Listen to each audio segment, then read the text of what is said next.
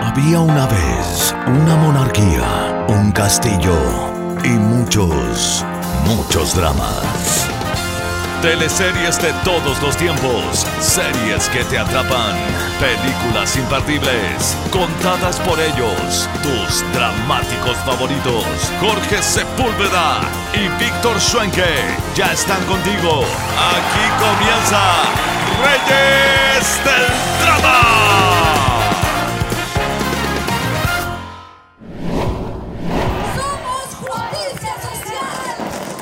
Con estas emocionantes imágenes de Mariana Loyola, tremenda actriz chilena, acá en el escenario de Alameda con Santa Rosa, donde se proclamó prácticamente al nuevo presidente de la República, Gabriel Boric Font, magallánico, eh, con el cual hemos estado todo este tiempo anhelando que salga elegido, porque nosotros acá en Reyes del Drama desde el día uno hemos manifestado nuestra posición en contra del fascismo, en contra de la intolerancia, en contra de la homofobia, de la misoginia y a favor, por supuesto, de todos los derechos sociales de la gente, de, recuperar y de no perder todas las cosas que hemos ido ganando, tanto la diversidad, las mujeres, eh, la gente de clase media, todos los derechos que hemos ido ganando no queremos perderlos, por eso también votamos todos por Boris y estamos acá muy felices de, poder haber asistido también a esta prácticamente una toma de posición del presidente electo donde dio su discurso, emocionante discurso para toda la gente. Escuchemos un poquitito. Algunos no lo vieron venir, algunos dicen que aquí no ha pasado nada, nosotros sabemos que las demandas por justicia y dignidad siguen presentes en el corazón de la gente. Y damos inicio a un nuevo capítulo de Reyes del Drama. ¿Cómo están todos por acá? Hoy día estoy con un gran invitado, Lucas Villalobos de Lucas TV y Series. ¿Cómo están, Lucas? Bien, Jorge, qué rico poder estar nuevamente con, con, usted aquí en Reyes del Drama. Muy contento, siempre muy agradecido con cada invitación y con todas las cosas lindas que ustedes hacen. Buenísimo, muchas gracias. Hace harto tiempo que no te teníamos por acá. Estuvimos hablando cuando hicimos Lola, apareció, ¿no? Sí, oh, que lo pasé bien en ese. Fue como en el verano, parece, o en esta misma época creo que fue. Sí. Sí, más o menos fue esta misma época, así que eh, si no lo han escuchado todavía, vayan ahí, porque está muy bueno ese. Sí, el especial de, Lola. Las temporadas de Reyes del Drama. Así, que nada, quería saber primero cómo te ha ido a ti. Vi que estás ahora haciendo también unos lives en la semana con eh, otra página. Sí, estoy con Todo Se Sabe Oficial que es una página de espectáculos eh, en general, bien bonita y que ha como crecido harto en el último tiempo. Eh, y estamos haciendo todos los lunes un programa live, eh, muy piola, muy improvisado y más que nada como muy de fanático, ¿cachai? Nada demasiado elucubrado. Em, que se llama Zona de Fans. Estamos todos los lunes por Instagram y es súper entretenido porque llega harta gente a comentar, de repente tenemos invitados, tuvimos al director de Verdades Ocultas, tuvimos algunos guionistas por ahí, actores jóvenes también, así que nos ha ido súper, súper, súper bien. Y aparte de eso, estoy con Fotech a full, a full ahí con mi peguita en Fotech siempre, estoy trabajando más ahora, estoy manejando redes sociales también de Fotech, así que los invito a seguir todas las redes sociales de Fotech, em, está muy, muy entretenido.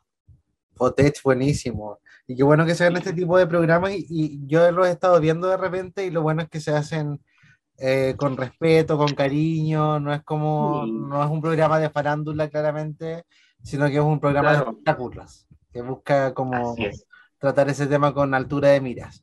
Oye, Lucas, hoy día vamos a hablar de la teleserie Demente que terminó hace un par de semanas atrás, más o menos. Wow. Eh, en Mega, esta nocturna que eh, partió en plena pandemia, partió sus grabaciones también en pandemia. Se vio ahí corriendo algunos riesgos de no seguir, porque me acuerdo que tuvieron que parar las grabaciones mucho tiempo. Eh, y que tiene sus altos y bajos. No sé, ¿qué opinas tú de esta teleserie escrita por Pablo Illanes, que vuelve de nuevo al género del thriller, de, del suspenso, teleseries como, no sé, Alguien te mira, donde está Lisa de TVN, que también tenían esa misma fórmula. Acá nos encontramos con una teleserie que también habla de una desaparición en este caso es de un niño, eh, mucho más complejo, con escenas también súper potentes, con un elenco de lujo, encabezado por Benjamín Vicuña, Papa Cuñán, Francisco Pérez Banen, Pati de Neira. Cuéntame, ¿qué te pareció a ti esta tremenda teleserie? Para mí, eh, Demente es una relectura bien interesante de dónde está Lisa. yo creo que no es malo decirlo. Porque claro, eh, cuando surgió esta teleserie y en torno al secuestro de un niño, un poco con los elementos eh, similares a lo que fue Donde está Lisa, eh, muchos lo vieron como malo, eso lo vieron como negativo, una copia. Y no, no, no fue así, no fue así, porque no es una copia, no es, un, no es, un, no es una adaptación tampoco de Donde está Lisa, sino que yo lo veo más bien como una relectura. Es decir, se toman los elementos que funcionaron en Donde está Lisa y se les da una nueva mirada lo cual es súper interesante porque este 2021 eh, hemos tenido últimos años con una contingencia noticiosa importante, sobre todo respecto a casos de secuestro, eh, a los casos de femicidio también, que son eh, terribles, que son mucho más comunes y ahora se han visibilizado mucho más. entonces, en esa contingencia se entiende que venga una teleserie como Demente que nos habla em, de cómo nuestra sociedad está compuesta a partir de estos como hechos trágicos, ¿cachai? Y cómo las personas que nosotros conocemos y que pensamos que pueden ser eh, las personas en quienes confiamos, ¿cachai? Los círculos, eh, aparte que desde el poder, ¿cachai? Es una familia acomodada. Entonces, cómo una familia acomodada, donde supuestamente todo funciona superficialmente perfecto, eh, se viene abajo y empiezan a, a, aparecer las verdaderas caretas de las personas a partir de un hecho tan trágico como es el secuestro de un niño. Entonces, eh, yo creo que hubo una intención de los guionistas un poco consciente de tomar los elementos que funcionaron en donde está Lisa Jorge y traspasarlo a esta teleserie, pero con una nueva mirada, con una nueva visión, con la visión del 2021, que claramente es muy distinta a lo que pasaba en el 2009. Sí, así es. Y bueno, también cuenta con eh, el mismo guionista que es Pablo Illanes encabezando como este grupo de escritores dirigida por Patricio González y bajo el elenco o el alero de María Eugenia Rencoret, algo similar a lo que pasaba en TVN con estas nocturnas tan exitosas.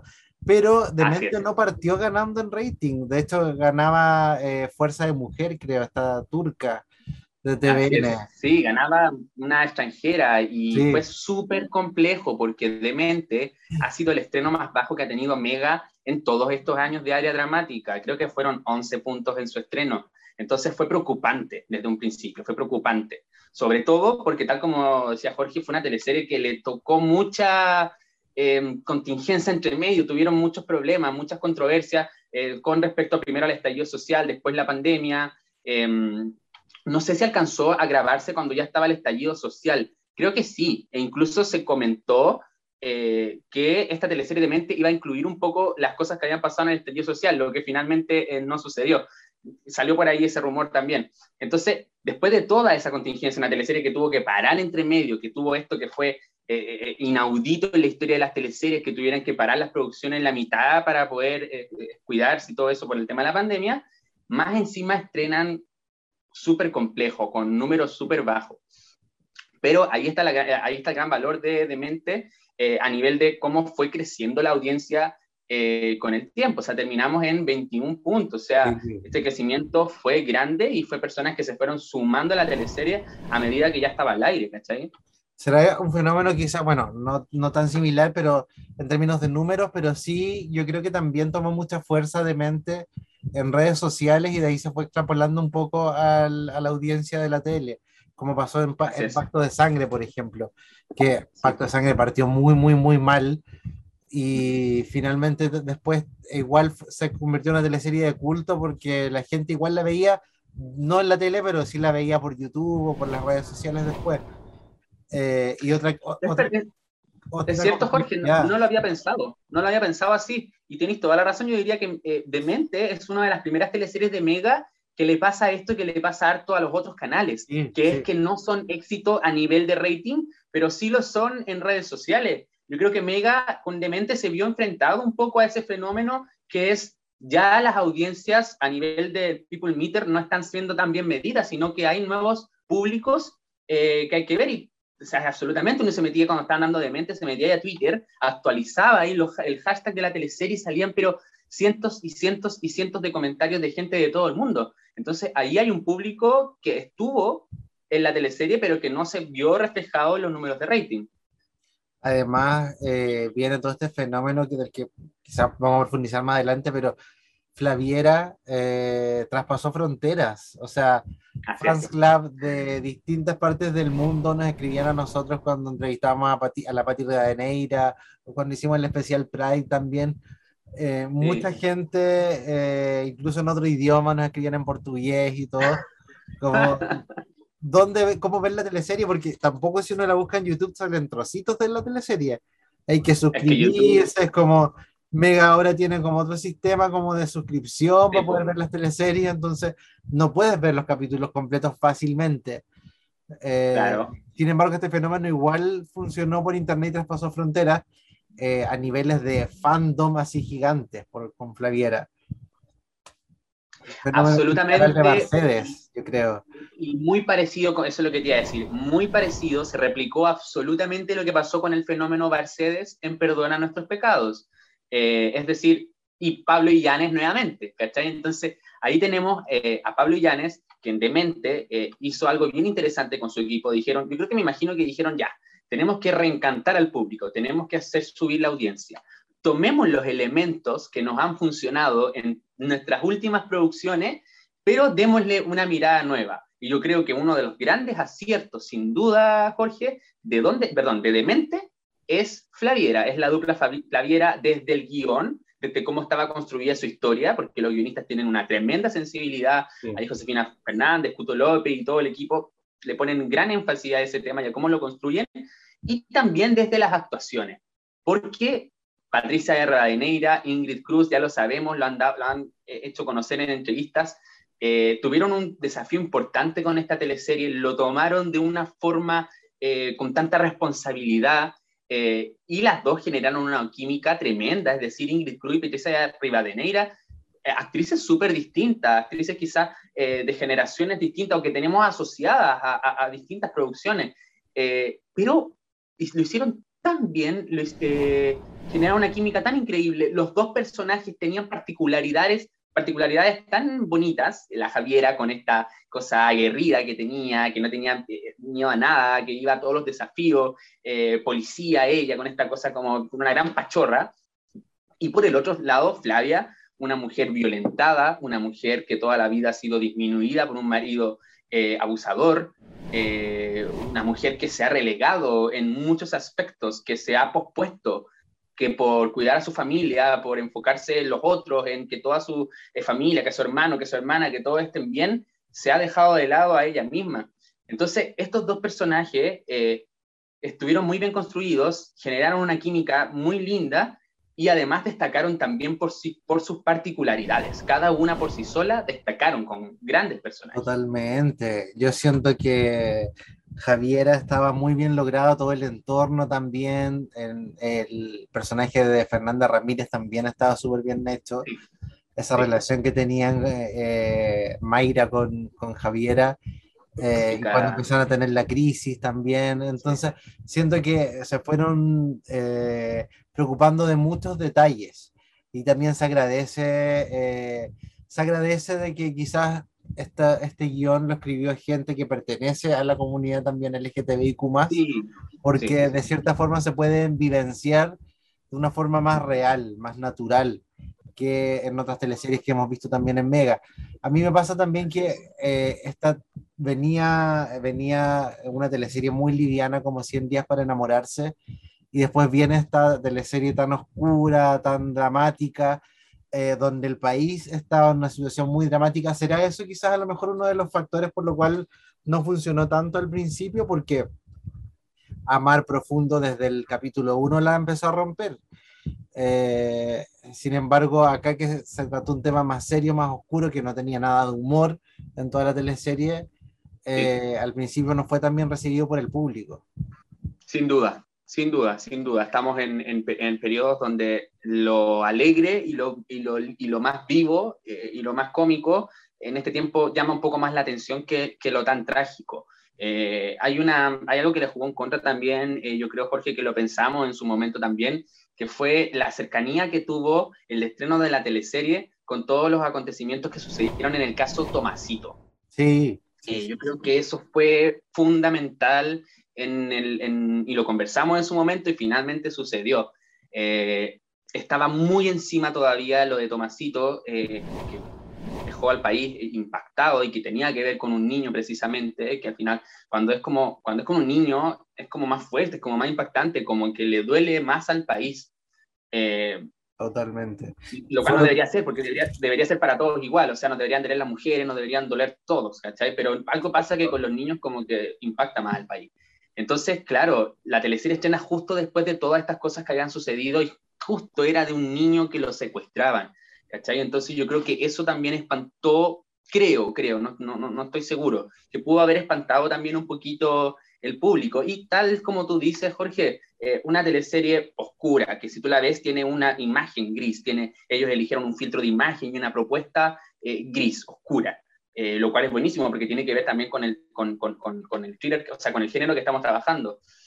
con poco, quizás con poco exteriores, Santiago, más encerrada en Santiago, Em, en un escenario un poquito más de clase alta, media alta, que es lo que eh, solemos ver en teleseries. Yo creo que se suman todas esas cosas. Eh, finalmente la gente no se quedó tanto, pero sí fueron, como decíamos, fueron uniéndose, fueron uniéndose al carro a medida que estaba avanzando la teleserie.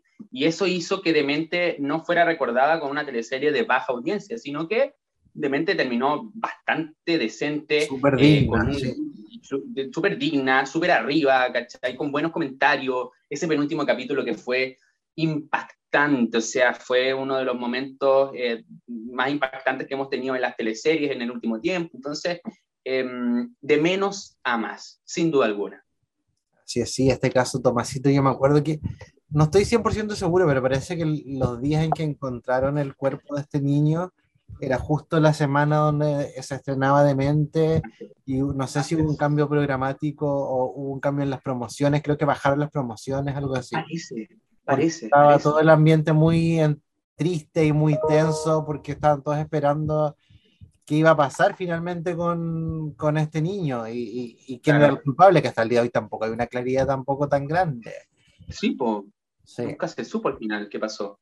Pero claro, fue justo, fue justo. Tuvieron mucha mala suerte en Mega de que justo fuera una, un caso tan similar en la vida real. Y claro, pues si bajan los, eh, si tuvieron que bajar, yo me acuerdo, tuvieron que bajar los promos y todo eso, claramente no hubo el nivel de publicidad necesaria para que la teleserie pegara el tiro eh, en un primer momento. Yo creo que tuvo un, inicio súper complejo, súper desafiante de mente y por eso es, es más valioso que haya subido y no que haya bajado, sino que se haya, que haya ido increciendo. Esto es valioso. Totalmente. Oye, Lucas, te invito ahora a escuchar la primera entrevista que tenemos. Conversamos con una de las protagonistas de Demente, que es Paz Bascuñán, que en este rol de Teresa Betancourt también yo, en lo personal, siento que se lució un montón. o sea, desde el capítulo 1 en adelante.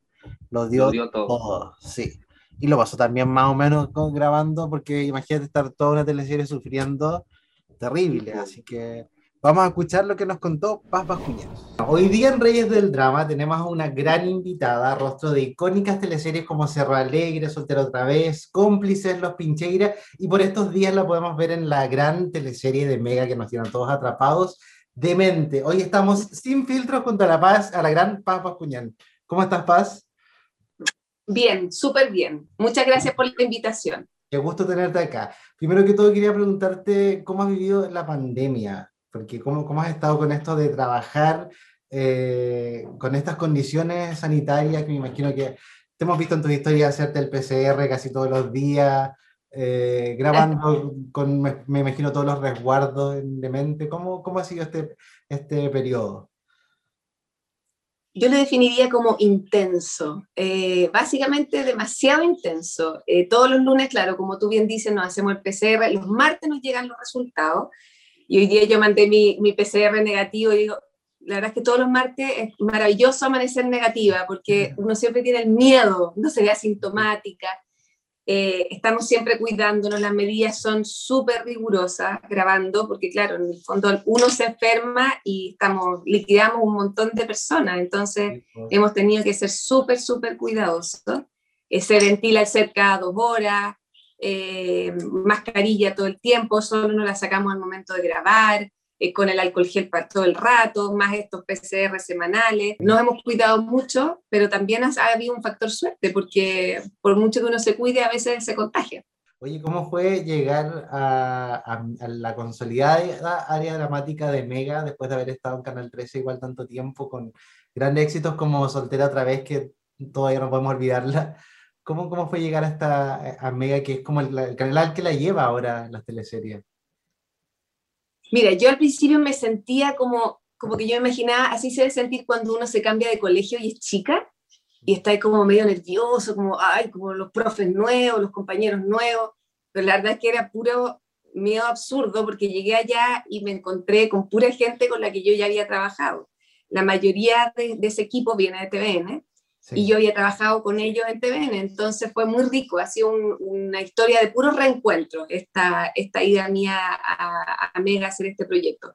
Reencuentros con el director, que es un director que yo adoro, por lo demás que trabajamos juntos en el 7, eh, maquilladores, camarógrafos, compañeros actores también que nos hemos topado en distintas producciones, en distintos canales. Así que fue súper bonito y se me fueron todos los miedos el primer día a las nueve y media ya estaba tranquila.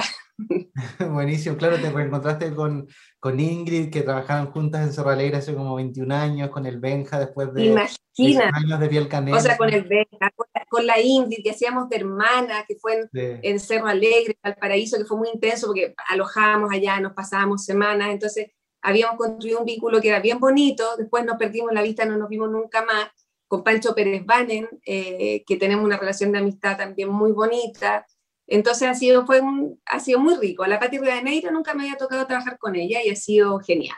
Eh, una persona así súper valiosa y entretenida para compartir. Así que eh, lo he pasado bien, súper bien.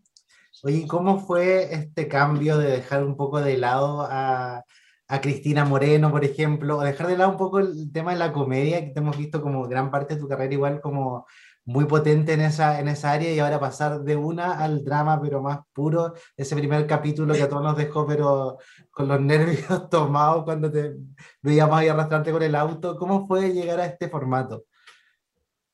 Mira, a ver, eh, lo mío es la comedia, es lo, que, es lo que me gusta hacer, lo que me entretiene hacer. Eh, yo creo que, parte del sentido que yo le encuentro a mi pega, lo que yo hago tiene que ver con, alegrar, con hacer reír, con distraer, con entretener. Eh, pero este proyecto me tentó, sentí que estaba muy bien escrito, que era una historia muy conmovedora, que era una historia que hablaba de amor, del amor de la madre con el hijo, que es un amor que el amor que a mí me moviliza dentro, dentro de los amores que tengo entonces sentí que, me sentí como llamada a hacerlo. Dije, mira, en realidad eh, siempre termino optando por los proyectos que me parecen más divertidos, más graciosos, más... Pero creo que tengo que hacer aquí un, cambio y, esto me, me, atrae.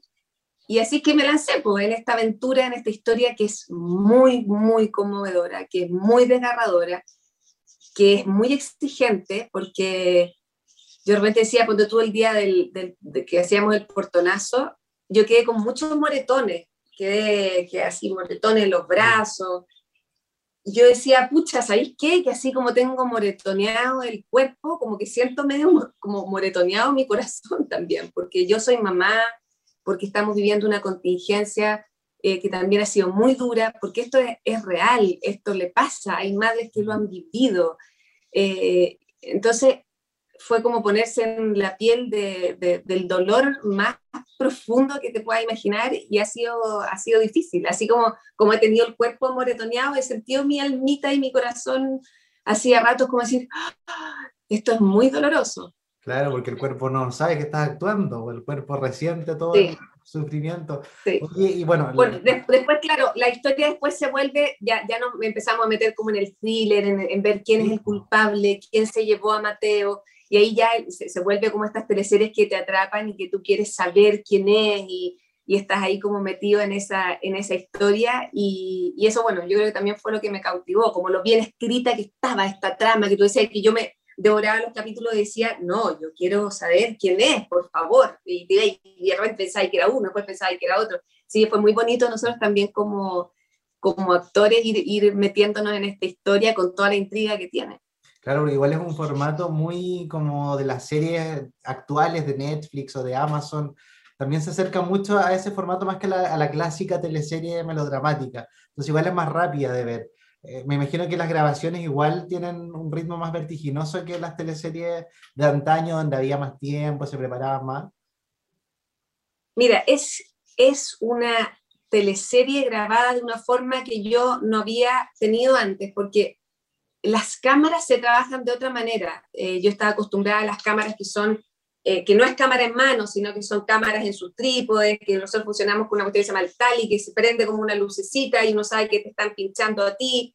Eh, bueno, aquí es nada que ver. Aquí es como que yo los primeros días estaba como medio perdida, como dónde, como las cámaras, estas cámaras que se mueven, que uno no sabe, y de repente, y el camarógrafo está así, como que te está siguiendo.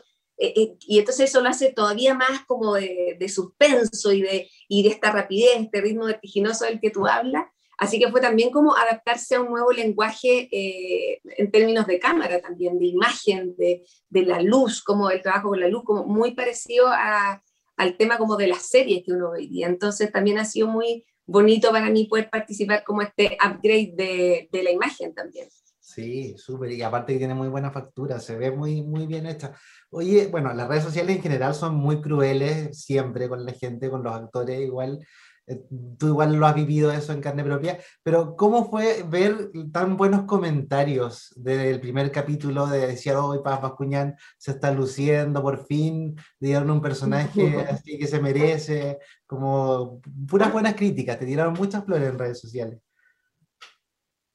Mira, yo no me encumbro mucho con las, con las buenas críticas ni me hundo mucho con las malas críticas. La verdad que soy más bien un espíritu libre. Eh, trato de hacer mi trabajo con, con profesionalismo, con rigor, con amor, con, con entrega total. Eh, agradezco mucho eh, cuando la gente es cariñosa, valoro muchísimo, creo que, que darnos cariño, apoyarnos, eh, apoyar a nuestros artistas, apoyar al, al que, al que está al lado, es bonito, es una energía que agradezco siempre. Y bueno, ahí estaba Paz Bascuñán que nos contó eh, cómo lo pasó grabando esta teleserie de Mente, donde interpretó a Teresa Betancourt. ¿Qué te pareció a ti? ¿Qué te parece a ti, Paz Bascuñán, como actriz? Que también genera mucha controversia. Genera mucha controversia, pero yo soy de los que la, de los que la quiere y la defiende. Eh, es una actriz que se maneja bien en drama, que se maneja bien en comedia. Eh, venía, sí, más encasillada en roles de comedia y que le hayan dado la oportunidad de desencasillarse absolutamente con este personaje tremendamente complejo, tremendamente desafiante, yo lo encuentro que eh, tomó el desafío y lo hizo dignamente, lo hizo bien, quizás no fue la más destacada de la teleserie, eh, pero yo encuentro que lo hizo espectacular. O sea, los últimos capítulos, su desempeño en los últimos capítulos es tremendo, es tremendo. O sea, una carga dramática, una carga emocional importante. Eh, no olvidar que Paz Cuñán está estuvo en Demente haciendo su primera teleserie en Mega. Eh, ella, no, ella no había llegado al área dramática de Mega, ella había trabajado con Kena Rencoret en otras oportunidades, pero se le conoce por su trabajo en TVN y después lo que hizo en Canal 13. Eh, estaba un poco alejada de las teleseries incluso. Entonces, este regreso con esta producción, debutando en esta nueva área dramática, yo creo que es bastante promisorio. Ojalá que le sigan dando más oportunidades, eh, porque ella, está, ella es talentosa. Aparte que es un amor, es simpático. Lo pudimos ver recién en, eh, en la entrevista, es simpaticísima, es un amor. Em, entonces, ojalá que le sigan dando más oportunidad y yo me saco el sombrero por su trabajo eh, de alta emoción y de alta carga dramática eh, como Teresa de Tancur. Sí, mira, yo igual estoy de acuerdo contigo en eso porque finalmente, eh, ya yo sé que hay temas súper polémicos con la Paz Bascuñán como la parte política, como la parte de Nicolás López, que ahí en ese tema prefiero no meterme en este momento porque en realidad no da lugar, pero eh, siento que las comedias que ha hecho ella igual es divertida en comedia, es muy divertida. Eh, en drama también lo ha podido hacer súper bien. Eh, siento que de cierta forma muchos critican a actores que dicen que actúan igual en todas las teleseries, pero sin embargo, no sé. Jennifer Aniston, por ejemplo, yo siento que igual es una actriz que lo hace bien en comedia, lo hace bien en drama, pero tampoco es que veamos una gran gama de, de no sé, eh, personajes muy distintos, ¿cachai? Yo siento que son tipos de actores. Yo siento que hay actores, más camaleónicos. Sí. hay actores que son más camaleónicos y que hay una propuesta de cambiar de personalidad y transformarse en cada producción. Clara Di Girolamo, Alfredo Castro, Mauricio Pesutich, tenemos muchos casos. Y hay actores que funcionan muy bien siendo ellos y actuando eh, más o menos como ellos, cambiando algunas cosas, algunas pequeñas cosas, pero funcionan muy bien igual. Ahí están los Jorge Zabaleta, ahí están las Carolina Arregui, ¿cachai? Pero son dos tipos de actores, ¿no? Yo creo que no, no se puede eh, juzgar a un actor por eso, porque Paz Vascuñán no se puede decir que lo hace mal o que hace... puede que haya algún rol de ella que sea más parecido a otro, porque también hay roles que son distintos, pero ella lo hace bien y cumple en cada uno de sus personajes, sea comedia o sea drama.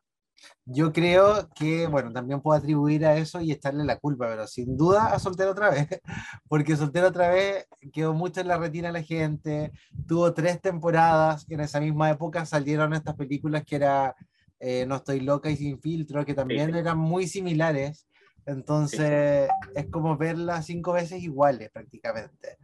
Entonces yo creo que por ahí a lo mejor se le atribuye y toda esta odiosidad que se fue ganando por distintas cosas, eh, que la gente la critique tanto, pero yo siento que su actuación estuvo súper bien en Demente y correcta en general. Lo hizo muy bien. Y, en general los actores de Demente siento que estaban bastante bien. Eh, los niños, estuvieron bien, sí.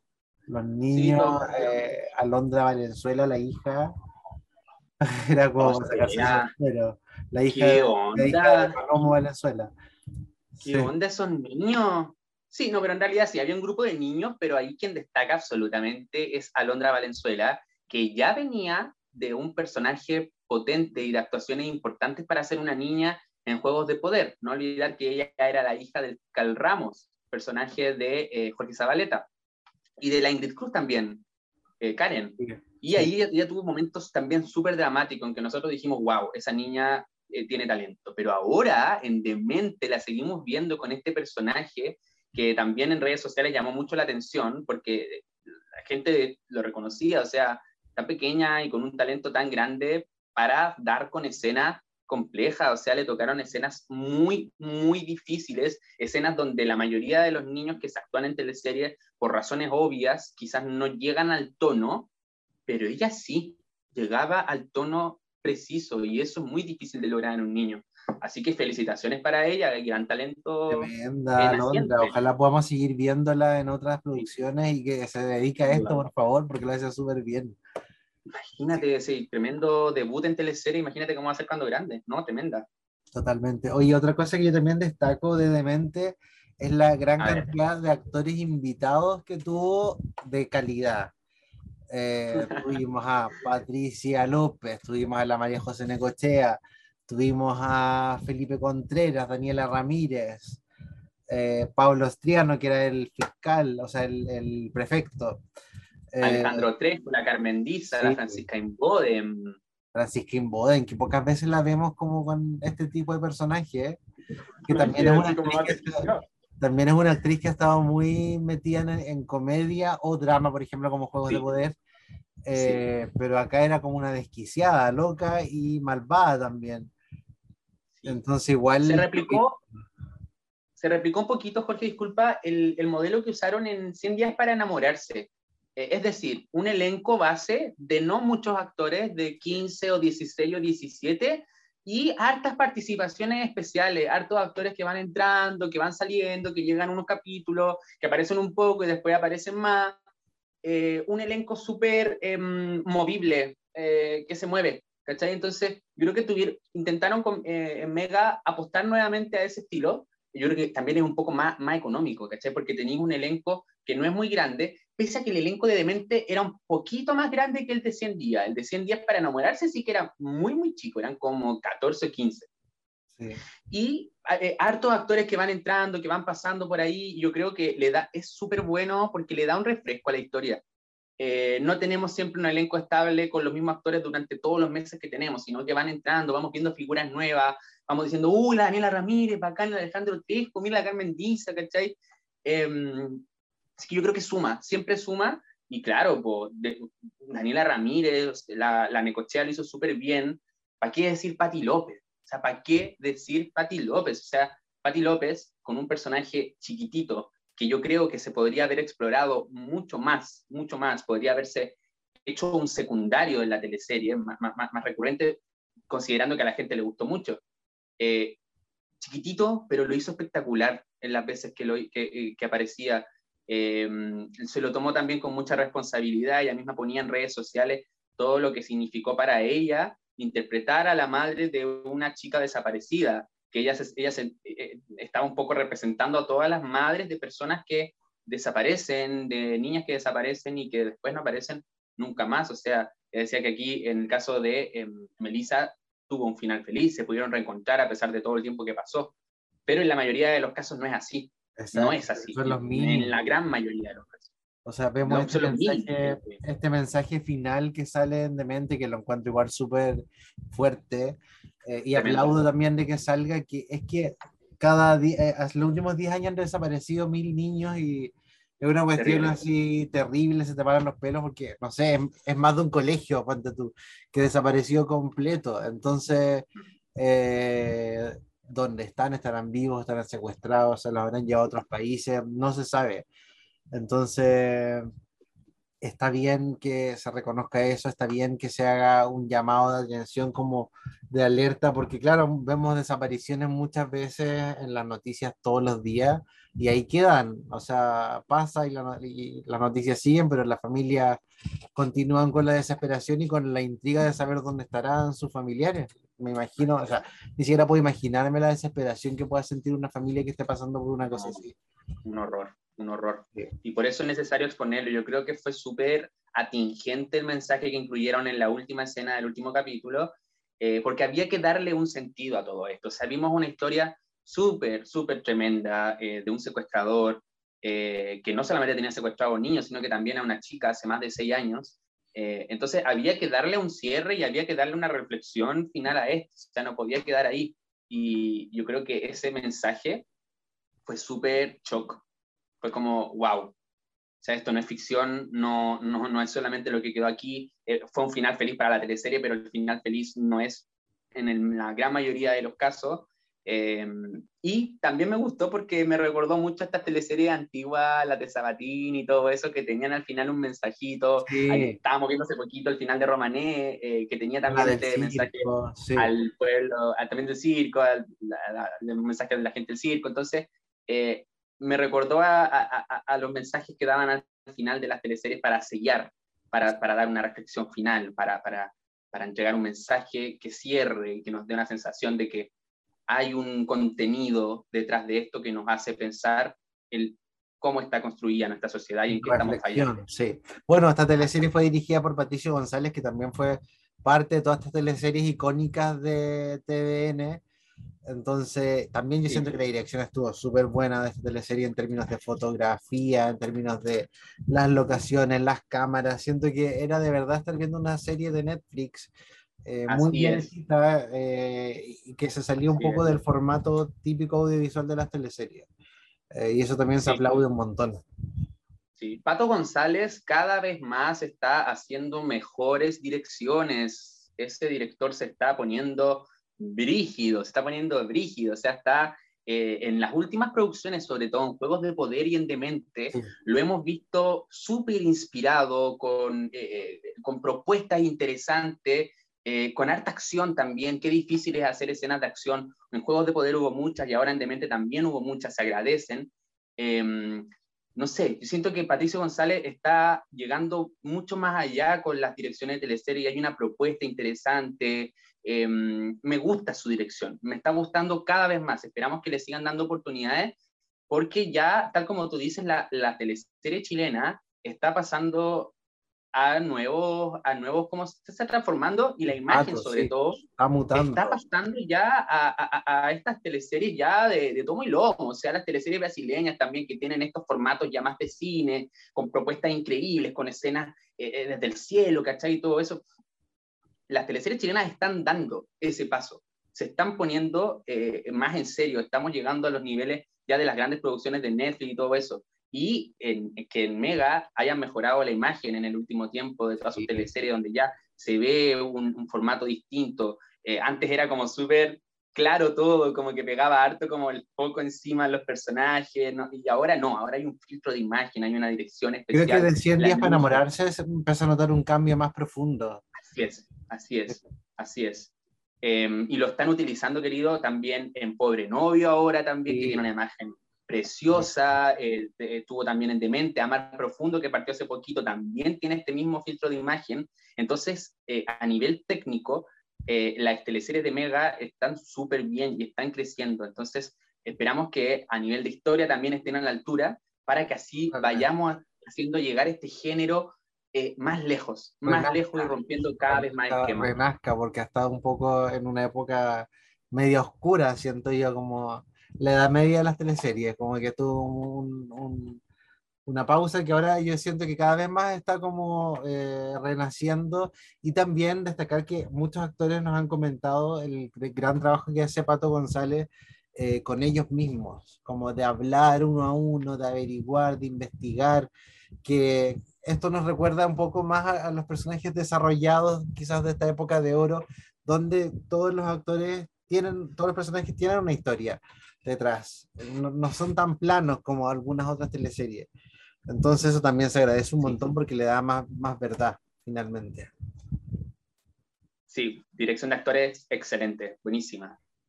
Oye, nosotros también conversamos con Paulina Moreno, esta actriz revelación también, que estaba pensada para el rol de Miranda en un comienzo, eh, y, finalmente, y finalmente la producción optó por dejarla a ella como Melissa. Quedó ella finalmente como Melissa, sí. Qué buen detalle, qué buen detalle. Hubiera, hubiera sido interesante verla a Paulina en el rol de Miranda también, porque el rol de Miranda fue un rol que tenía cierta importancia, era el rol juvenil más importante de la teleserie. Súper complejo. De todas formas, Victoria de Gregorio lo hizo increíble. O sea, qué debut en teleserie tuvo Victoria de, Gregorio.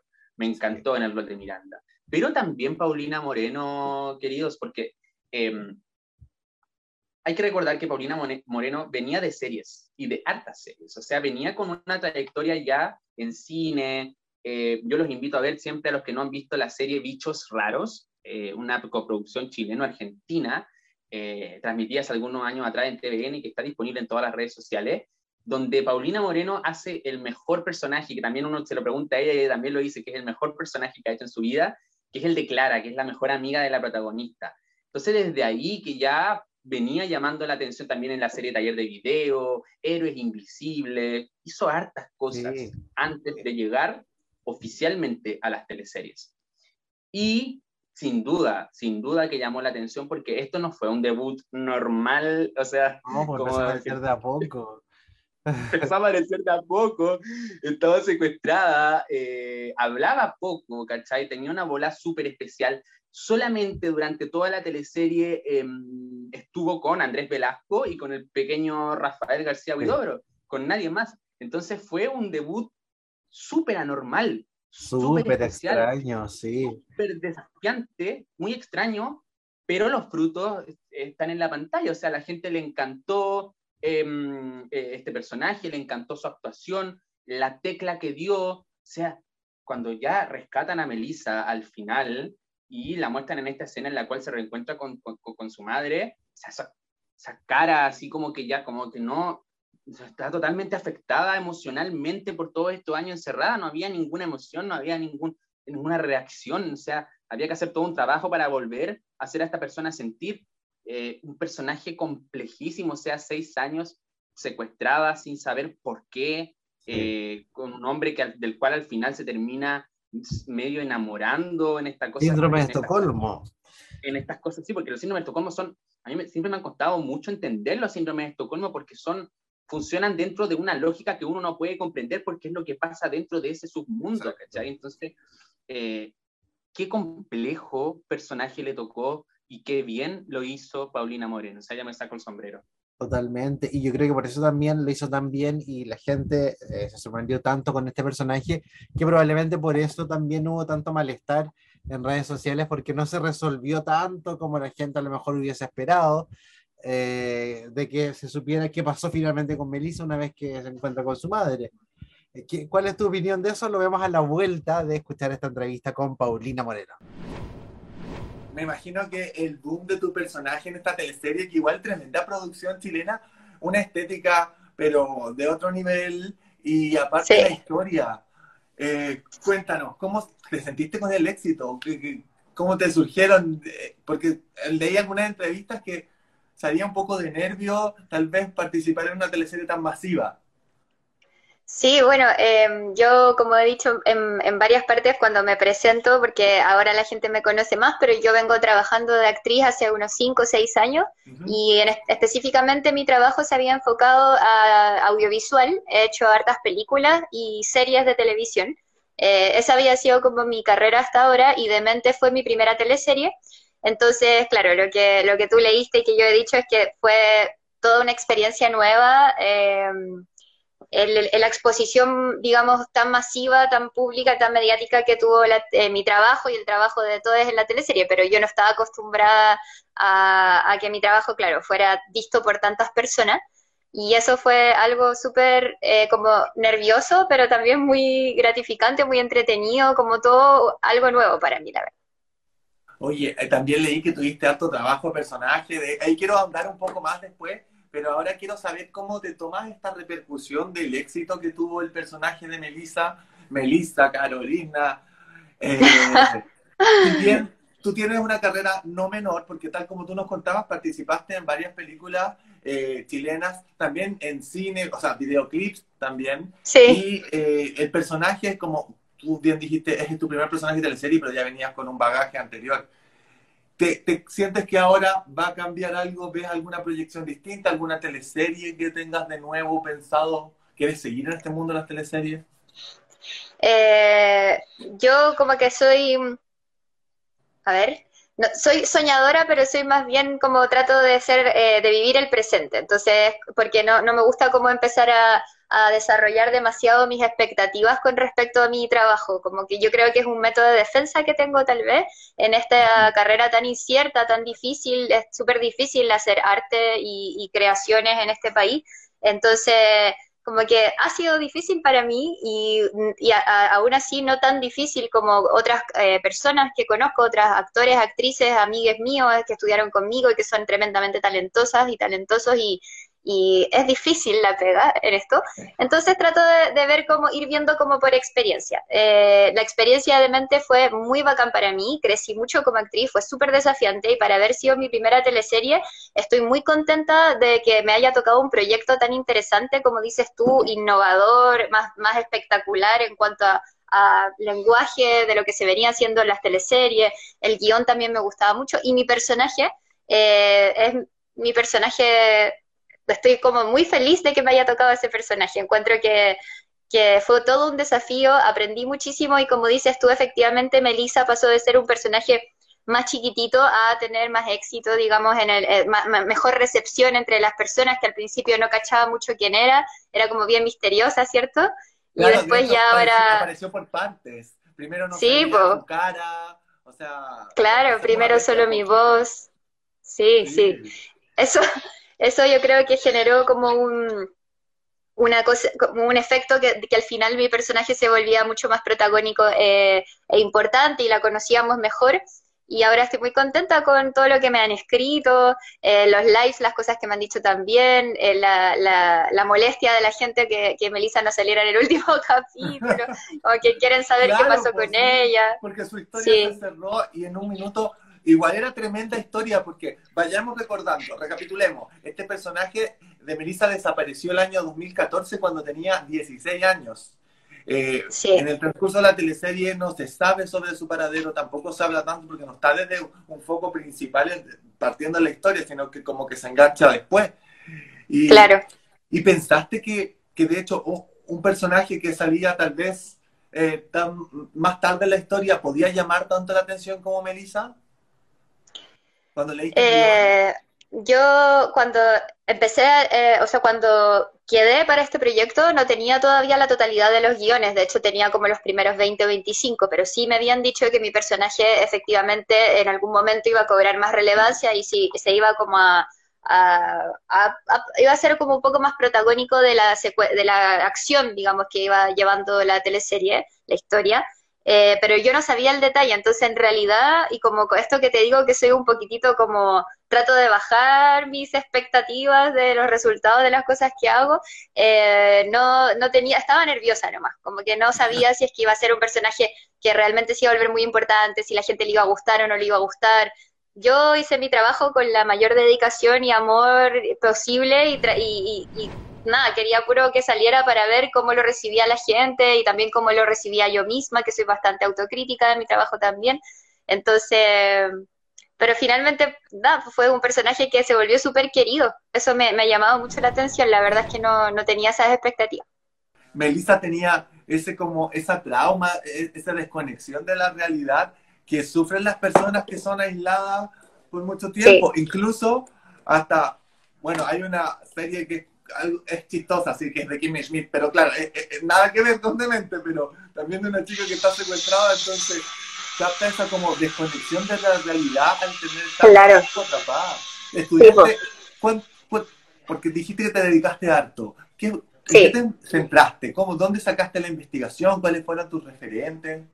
Bueno, primero eh, estuve investigando mucho eh, sobre lo que llaman popularmente síndrome de Estocolmo, pero que en realidad no está tipificado con ese nombre, digamos, desde la psicología a la psiquiatría, pero sí es, algo que ocurre usualmente en los casos reales de personas eh, secuestradas durante mucho tiempo, sin contacto con nadie más que su secuestrador. Entonces empecé a leer muchos papers de psicología, de psiquiatría, en páginas que, a las que siempre recurro, que me gustan mucho, eh, que hablan, son estudios de, de, cosas que tienen que ver con problemáticas que tengan que ver con psicología y, psiquiatría, pero sobre todo psicología. Y ahí empecé como a, recopilar em, información con respecto a lo que sucedía mental, emocional y físicamente con las personas que se encontraban en situaciones similares, que hay varios casos en Estados Unidos, hay otros en Austria, sobre todo los que yo me enfoqué más. Y también eh, revisé varios documentales eh, sobre chicas que habían sido secuestradas en unas edades similares a las de Melissa, en condiciones similares, en, subterráneos, en búnkers, en donde eh, fueron abusadas por su captor y que efectivamente generaban una especie de relación que es como lo que tú bien dices, este lavado de cerebro que le hace Dante a Melissa, donde la tiene secuestrada, aislada totalmente, y hay que pensar mm. que ella, eh, nosotras en la, en la, teleserie la estamos viendo ya en su séptimo año de secuestro, esa de esta realidad, en donde ella no ha tenido contacto alguno con ningún otro ser humano, o sea, está absolutamente eh, borrada su parte de Melissa, su vida anterior, por una cosa de supervivencia, de poder sobrevivir a una situación así tan extrema para que su cuerpo, o es como algo, incluso hasta se entiende como, eh, bien tú dices, sobrevivencia, porque el cuerpo quiere vivir y para poder preservarse tiene que como que seguir este juego y ya siete años ya desapareció, o sea, ya la, realidad de ella es lo que le construye el secuestrador. En este caso, Exacto. hizo su realidad, de a poco la sacó de la que estaba antes. Además que Dante es un, es un, experto manipulador, lo hace muy bien también, manipula a todas las personas a su alrededor. Sí, oye, pero se notó mucho, como yo te dije, esa cara, no sé, tienes algo en la mirada cuando estabas en Melissa, que se nota mucho eh, eh, lo bien logrado que está el personaje, y quiero leer algunos saludos porque Alexander dice, muy buena actriz, súper bien logrado el personaje, y de hecho te manda cariños desde Linares. Muchas gracias. El SBBAT dice, Pauli, eres la más hermosa. Y, de verdad, tal como lo dijimos hace un rato, Melissa tomó un protagonismo igual que, que fue súper importante y que como la gente, yo creo que más de una persona debe haber quedado, tal como conversábamos, ¿qué pasó con Melissa? Porque yo de hecho, en el último capítulo quedé, yo la seguí como más hacia el final de esto, la teleserie, y, y quedé en el último capítulo así como, ¿qué pasó? ¿Vivió? ¿No vivió? ¿Se recuperó? Pero quiero recapitular también. Me hablaste de que había, cuando le, prestaron los guiones al principio, ¿tú cómo llegaste, cómo llegaste al proyecto? Eso quiero saber. No estoy dando mucha vuelta. Eh, no, tranqui, yo también soy buena para la vuelta. Eh, la primera, o sea, llegué por un casting Em, yo no sé, no sé el detalle de dónde me dieron para llamarme a ese casting, pero quizás en alguna, había estado anteriormente en una serie de televisión que había estado en Mega, que se llama La Cacería, yo pienso que quizás por ahí me habían visto, y me llamaron a un casting para Miranda. éramos varias actrices que estábamos probando una escena de Miranda, con otro actor, que era como con su papá, pero no era Andrés Velasco, otro, eh, que era otro actor. Y nada, pues sin saber mucho más, fuimos a ese casting.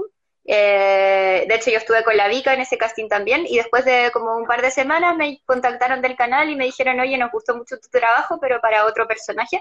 Y ahí, bueno, reuniones y me, me iban explicando lo poco que sabían de Melissa en realidad, porque como te digo, en ese momento estaban escritos los primeros capítulos, entonces había una idea, obviamente, de que Melissa iba a ser un personaje que se iba a desarrollar en la parte más como mitad hacia adelante de la teleserie, pero no había mucho detalle, o sea, yo hacía preguntas del personaje y no sabía muy bien todavía, como que todo era bien, bien misterioso, tal cual como después la pueden ver en la teleserie. Em, eh, y esa fue mi manera de, llegar a, este primer proyecto. Oye, pero sabes que es como súper lúdico, súper entretenido, porque haciendo casting para un personaje realmente Melissa te estaba esperando, o sea, eras tú, sí. cambiando para otro y no hay que ver. Sí, sí. de hecho.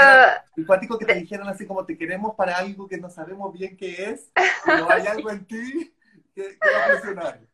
Sí, de hecho yo creo que, que como que fue entretenido también porque eh, cuando a mí me llamaron para, para el personaje de, de Miranda, yo decía como, mmm, pero igual como que yo no tengo tanto así como casting de esta niña, como, como tan ABC1, ¿cachai? Como, no sé, mi cara es más rara. Y encuentro que finalmente como que yo calzo perfecto con Melissa y la Vika calza, calza perfecto con Miranda, como que obviamente así tenía que ser la, la repartición de personajes. Así es. Sí, como que te, yo creo, la Vika también lo he conversado muchas veces con ella, también sintió como una conexión muy grande con su personaje de Miranda y de hecho algunas cosas en común y yo también sentí mucha conexión muy profunda con, mi personaje Melissa, una personaje que le tengo mucho cariño. Ya Lucas, cuéntanos, ¿qué opinas? ¿Qué opinas del desenlace de Melissa? Melissa Carolina, que también se llama a ratos este personaje. Muy Pablo Illanes. Muy Pablo Illanes, porque eh, no hay que, bueno, no olvidemos que eh, conociendo un poco la trayectoria de Pablo Illanes, alguien te mira, termina en el momento en el que Julián es capturado y todo lo que pasa después de eso queda en el aire, ¿cachai? Em, y ha pasado con otras teleseries. Entonces, yo creo que es un poco lo que pasa generalmente con las teleseries de Pablo Illanes, que como que quedan un poco en el aire, cierta historia, un poco a la imaginación, no se cierra muy bien. Eh, yo creo que eso es un poco a propósito también, es como un poco dar la posibilidad de que el público pueda eh, eh, interpretar lo que pasó.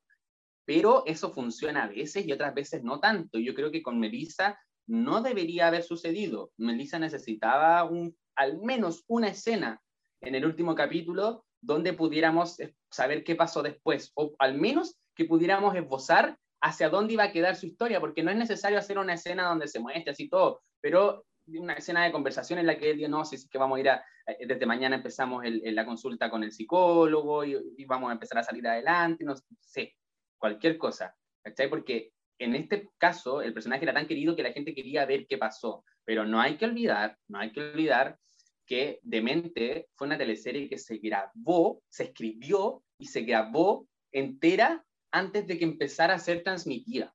Sí. Eso no se hace generalmente, para, la gente que, para que la gente entienda un poco, eso no se hace generalmente. Las teleseries se empiezan a grabar y sobre la marcha se estrenan y ahí se va grabando y se va haciendo un proceso. ¿Por qué? los brasileños, me encanta ese concepto que usan, la teleserie es una obra abierta. Y viva. Una obra abierta y viva. ¿Por qué? Porque tiene que responder a lo que el público también va queriendo, ¿cachai? Si el público quiere más de esto, démosle más de esto. Si el público no quiere tanto de esto, lo, vamos, pero vamos adaptando la obra un poco a lo que quiere el público. Las teleseries generalmente en Chile son así, pero bueno, tuvimos un escenario especial con Demente, estuvo la pandemia entre medio, Demente se iba a estrenar mucho antes, no, eh, no, estaba prevista para el 2021, sino que para mucho antes. Entonces, eh, se corrió el riesgo de que, claro, esta teleserie estaba completamente grabada, estaba completamente escrita, por lo tanto no se podían hacer cambios sobre la marcha. ¿Cachai? eh, en ese sentido, tiene mucho valor de que el guion original le hayan dado tanto énfasis a Flaviera.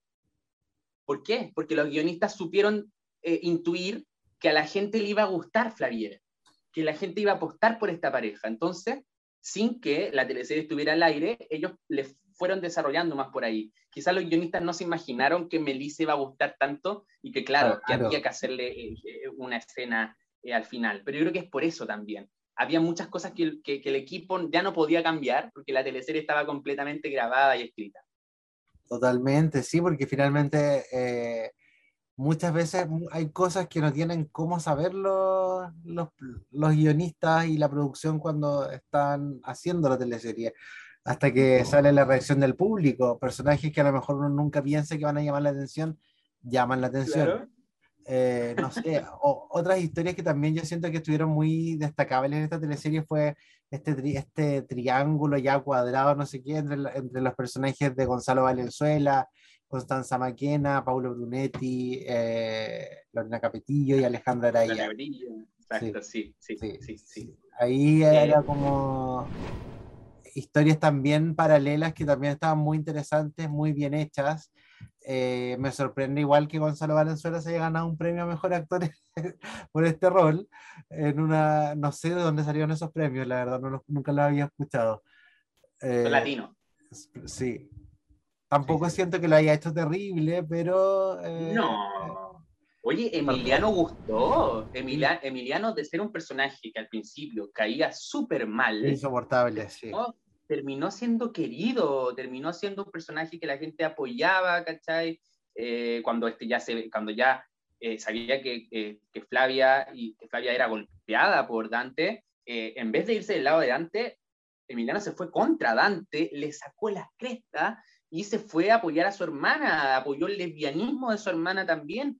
Entonces, em, fue interesante lo que se construyó, a pesar de que yo creo que, claro, es decir, si tenemos un premio importante a nivel internacional para esta teleserie, déjame decir que según mi opinión y según la opinión de muchos fanáticos que me lo han comentado así, el premio era para Andrés Velasco, como Dante, sin duda alguna. Él fue el mejor actor él fue el mejor actor, el mejor intérprete eh, de Demente, sin duda.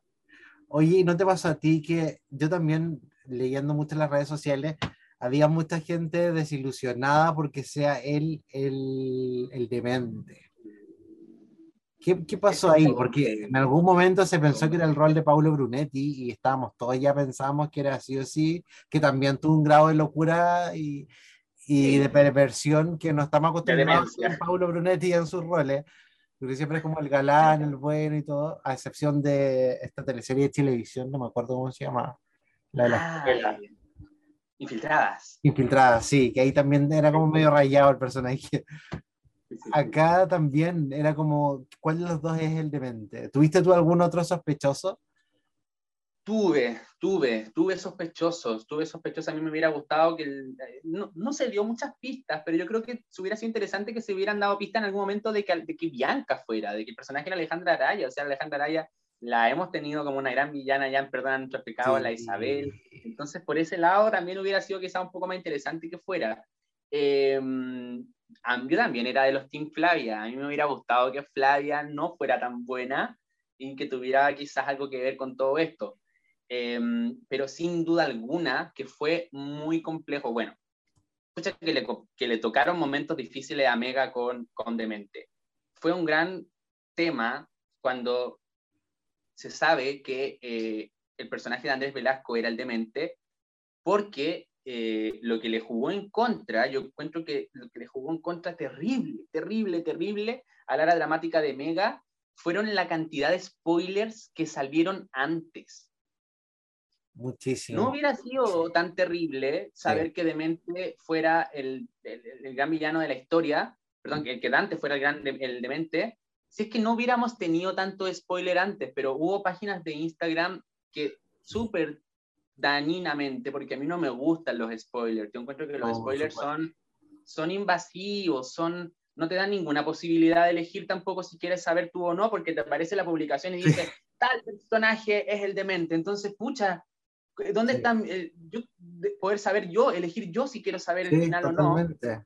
eh, es súper violento, súper invasivo y además es, eh, no sé, yo lo encuentro que es como hasta medio eh, criminal, ¿cachai? O sea, hay un tema de una filtración que viene desde un canal de televisión que llega a los oídos de un cualquiera y ese cualquiera se siente con eh, la facultad para pasarse por encima toda una área dramática A todo un equipo, sí. a todo un equipo, a todos unos guionistas que están trabajando una historia y, y po- poner el spoiler principal, o sea, el secreto más grande de la teleserie. Yo creo que fue 100% responsabilidad de las páginas pencas eh, de spoilers, porque son páginas que solamente se dedican a dar spoilers, no hacen nada más que, que dar spoilers. Sí. em, para joderse al canal, yo creo que eso fue 100%. Que debe ser gente que- del mismo canal, eso es lo más terrible. Yo creo que es gente del mismo canal.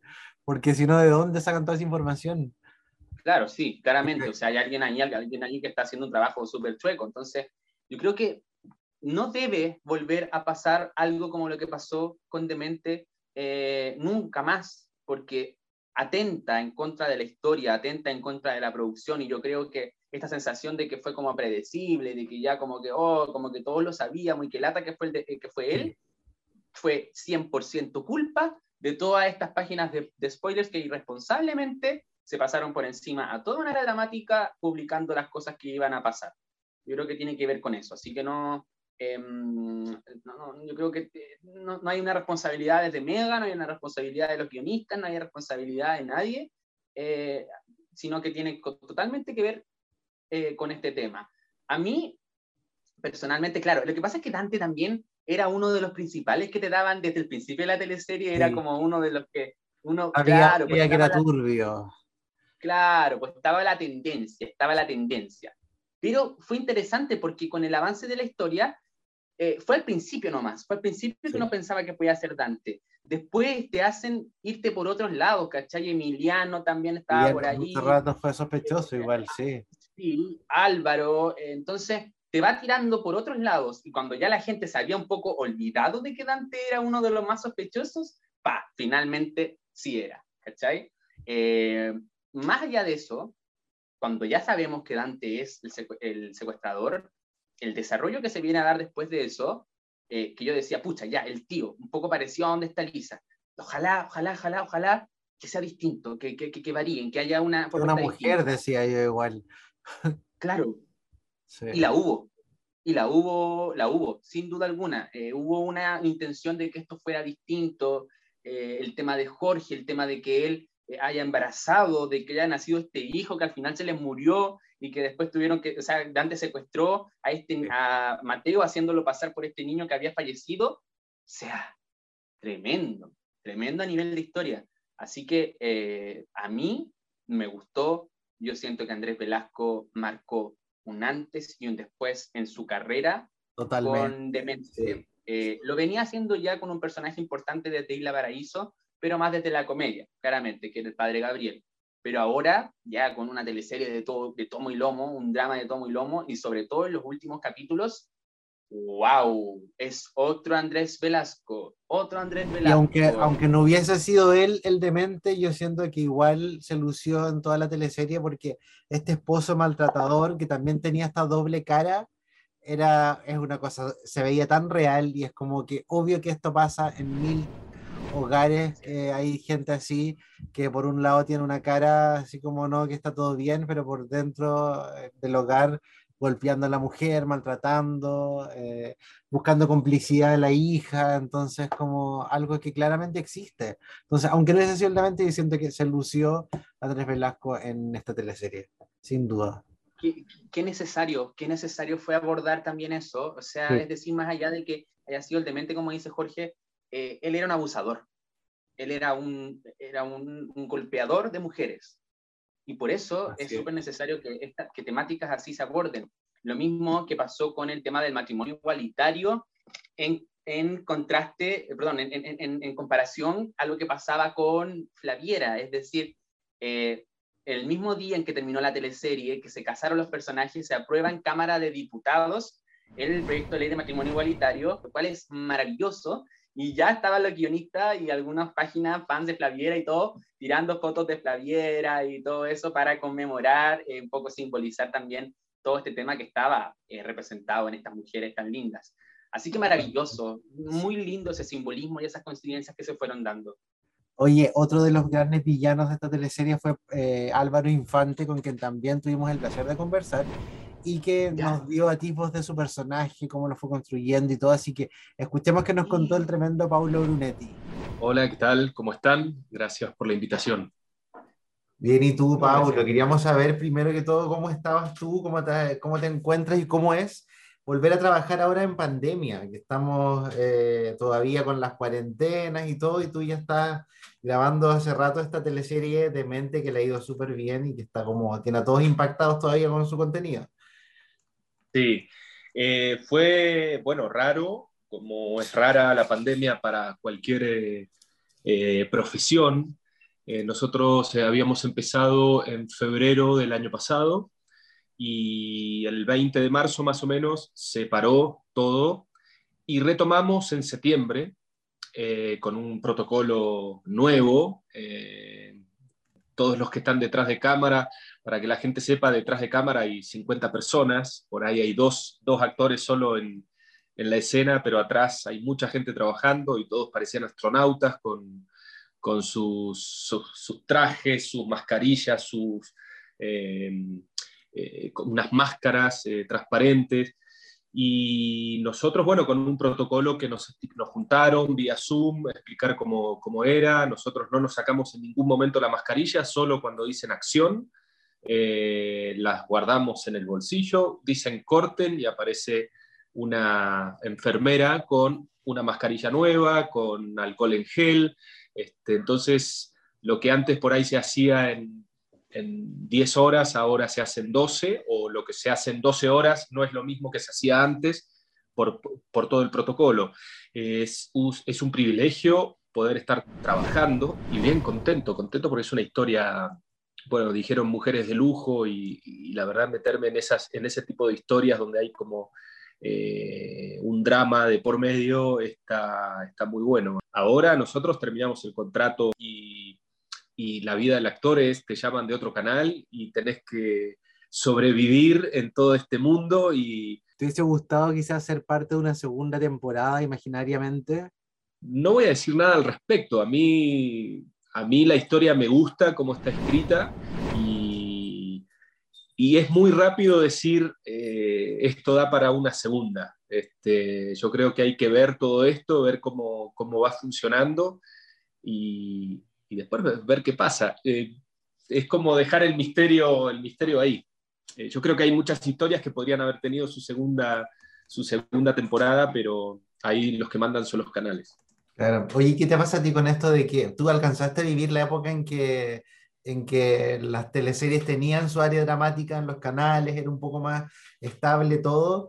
Eh, cuando tú llegaste hace ya más de una década y venías por un, tengo entendido, por una teleserie cortita y después te quedaste, pero mucho tiempo. Vine por una obra de teatro, en realidad. Una obra de teatro. Eh, ah. Más corto todavía. Y, más corto, claro, una temporada. sí, exacto. Y este, a mí me trajo Tomás Vidiela, que nos dejó hace poco tiempo, eh, en una obra que era La gata sobre el tejado sin caliente, y ahí me llamaron para Lola, que eran unos 10 capítulos con posibilidad de hacer algo más largo, y terminé haciendo 60. Entonces ahí después pasé a Chilevisión. Y sí, estuve, área dramática, estuve en, en, Canal 13. Eh, Canal 13 estuve primero, como que me probaron un año en soltera otra vez, después me contrataron eh, como tres años y entonces ahí tuve la suerte de estar en un área dramática que es de alguna manera eh, es una tranquilidad porque tenés un sueldo, eh, pero la pega es harta porque te, te, pueden usar. A mí en un, en un, año me usaron en soltera otra vez, en, no, empecé el año grabando em, en Las Vegas, pasé a soltera otra vez dos, y de Soltera otra vez dos grabé dos meses al mismo tiempo, Soltera otra vez dos y Mamá Mechona. Entonces ah. terminé colapsado, o sea, fue, pero así colapsado, colapsado.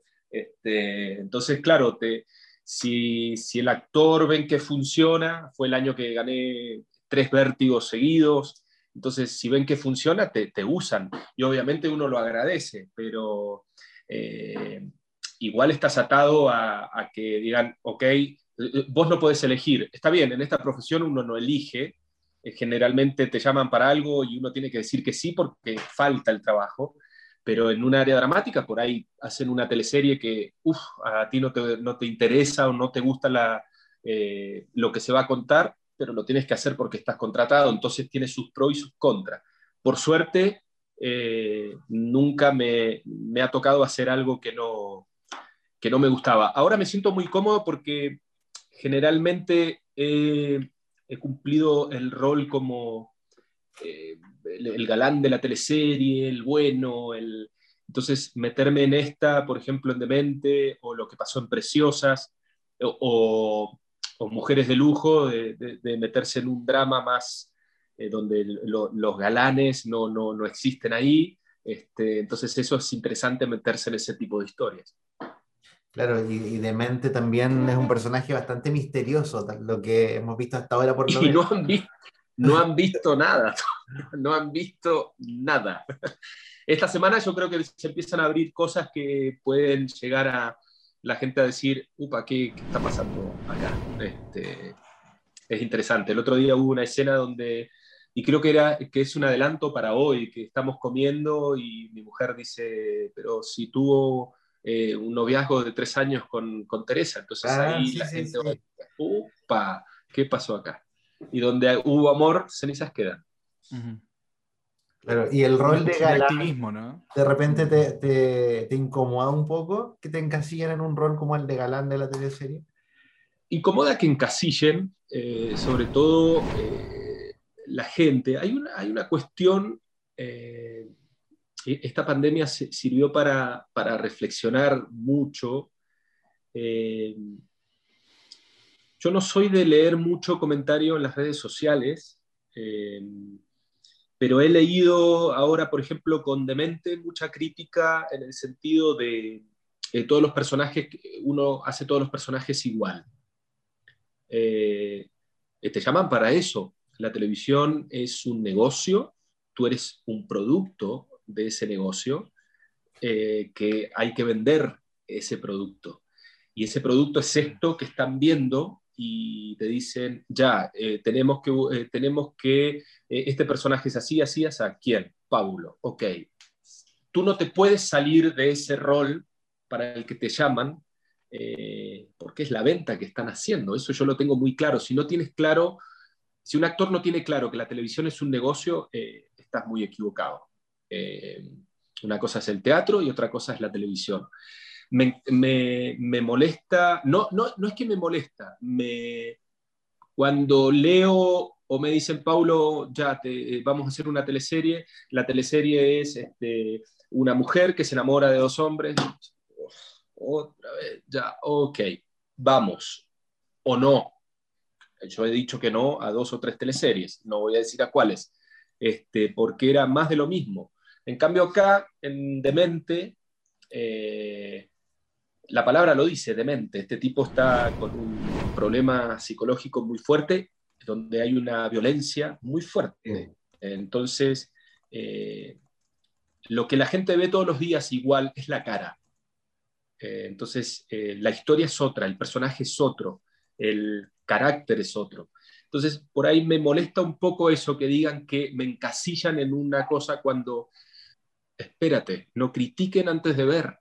Entonces, a uno le contesté, le dije, ¿qué capacidad tienes para, para criticar a alguien cuando lo has visto solo en una escena y faltan 98 capítulos? Así, literal se lo puse. Y me pidió disculpas. Entonces, hay, hay una cuestión de, eh, está bien, volvemos al principio. Eh, uno en la vida hay veces que no puede decir que no a un proyecto, porque tiene que vivir. Entonces, este, eh, yo he dicho que no a algunas teleseries donde me tocaba de nuevo el rol de galán y dije que no porque tenía otros proyectos en mente que, que, que salieron adelante. Entonces pude contar historias que yo tengo ganas de contar. Por eso también armé mi, mi productora eh, junto a Bruno Córdoba y a Robert Díaz, porque de alguna manera Bruno es productor, fue productor en, en Mega, Robert Díaz es un, maneja como pocos la cámara aquí en Chile, y de alguna manera la armamos porque nos cansamos de contar historias que quieren contar otros. Entonces empezamos a contar historias que nosotros tenemos ganas. Por eso ahora la película que se viene, el cortometraje, voy a filmar, voy a, dirigir a Luis Ñeco y a una gran actriz eh, argentina que se llama Leonora Wexler en un cuento, en un cortometraje que es un cuento de Mario Benedetti que se llama La Noche de los Feos. Entonces son historias que uno quiere contar y de alguna manera también empezar a alejarme de, esta comodidad que, es la televisión, eh, porque eh, lo, dijeron ustedes, estoy hace más de una década, estoy hace 13 años acá y ya llevo 15 teleseries. Entonces, estoy cansado un poquito y no tengo la misma edad que tenía cuando llegué a Chile. Entonces, eso también cuenta. Eh, entonces hay todos unos factores que influyen en, la, toma de decisiones. Ahora, eh, si la gente, vos ves en Instagram, el 80% de mis, de mis, seguidores son mujeres eh, y es lo que vende, yo voy a aprovechar también eso. Claro, porque tengo que vivir de algo y sé el rol que ocupo en la televisión. Eh, por más que tenga mi guata, por más que cada vez me salgan más canas, eh, pero lo, acepto. ¿Por qué? Porque vuelvo a lo mismo de antes. La televisión es un negocio. Entonces, yo soy el que decide, ok, este, este negocio, entro en este negocio. Este año sí, entro. El año que viene no sé qué va a pasar, pero no es que me moleste, pero me gusta por ahí las historias donde hay un abanico mucho más grande eh, eh, eh, para mostrar como, como, actor. Y de mente lo tiene. Eh, vuelvo a repetir, faltan 90 capítulos y hay cosas que, que, saqué como actor que en otras teleseries no, no había sacado. Y eso es interesante, que generalmente lo hago en teatro. Y ahí está entonces la entrevista con Paulo Brunetti, que tremendo actor, igual, buena onda, muy simpático. Nos contó sobre este villano que finalmente también tuvo un rol súper importante en la trama. Eh, en un momento era como eh, casi medio galancete y después termina siendo como un loco así pitiadísimo eh, con su esposa Gabriel Ortúzar, que también magistral ahí estuvo Lorena Capetillo en este rol, que también son personajes a los que no estamos acostumbrados quizás a ver de esta forma. Siempre ellos tienen como otro tipo de roles, entonces igual se aplaude que ahora hayan podido ser un poco más villanos. Sí, sí, yo diría que eh, Álvaro es como el villano de los personajes secundarios, sin duda alguna, porque eh, Gaby, Gaby sí, Gaby era mala y tenía actitudes penca, pero Álvaro generaba un antagonismo constante en los núcleos secundarios. Em, es súper interesante eso. Yo en un momento también llegué a pensar que Gaby podía ser la demente. Sí, me hubiera gustado. Me hubiera gustado. Me hubiera gustado porque la Lorena Capetillo venía dando con una tecla bien fría. Este personaje era un personaje frío, un personaje duro, un personaje eh, que no tenía mucha emocionalidad. Entonces podría haberse ajustado perfectamente al perfil de un demente.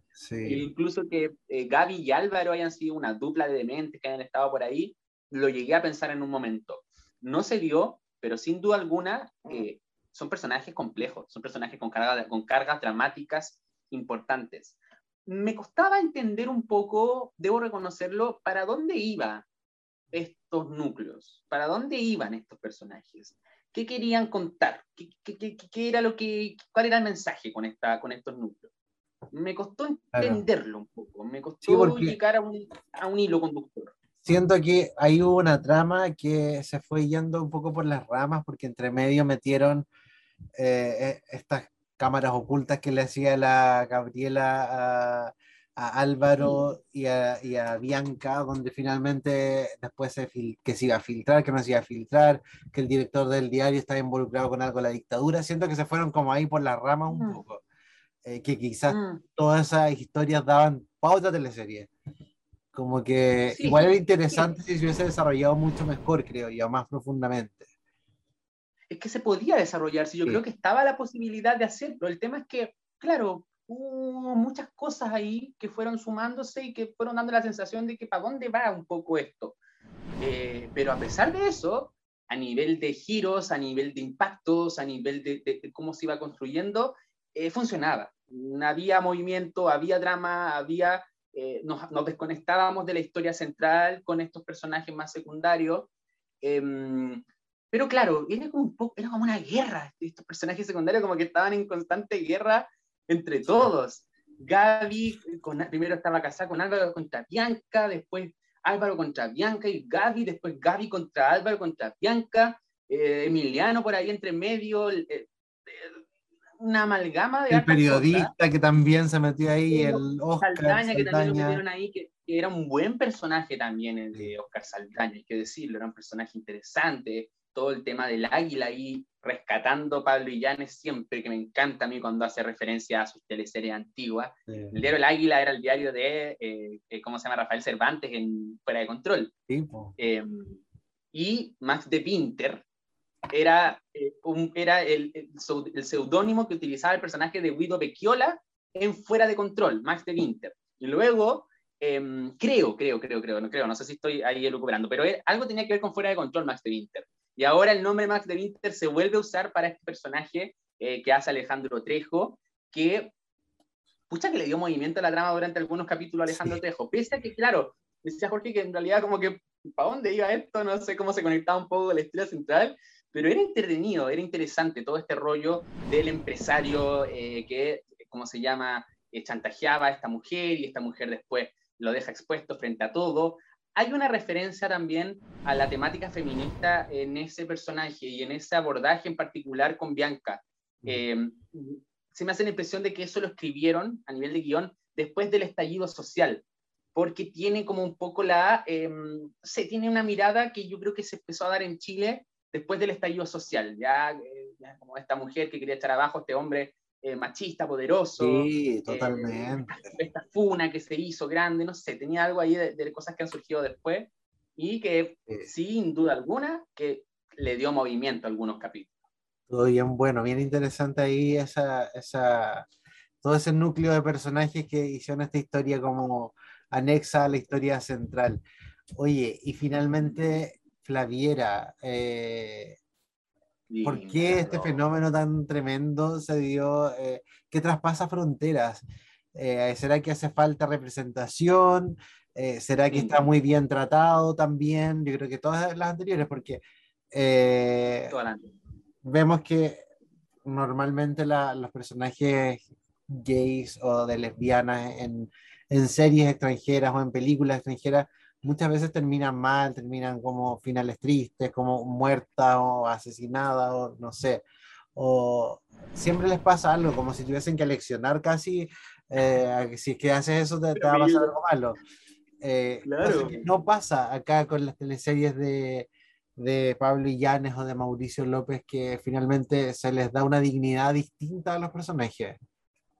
Es muy lindo que el hecho de que de su orientación sexual no sea la problemática del Exacto, sí. Ese es el gran salto que han dado las teleseries chilenas en el último año. Los personajes eh, de la comunidad de diversidad sexual eh, están ahí y tienen conflictos tal cual como los que tienen todos los personajes, no giran en torno al conflicto de su orientación sexual. Son personajes resueltos en ese sentido, eh, tal como es Javiera. Entonces yo creo que, em, sin duda, como tú dices, falta representación.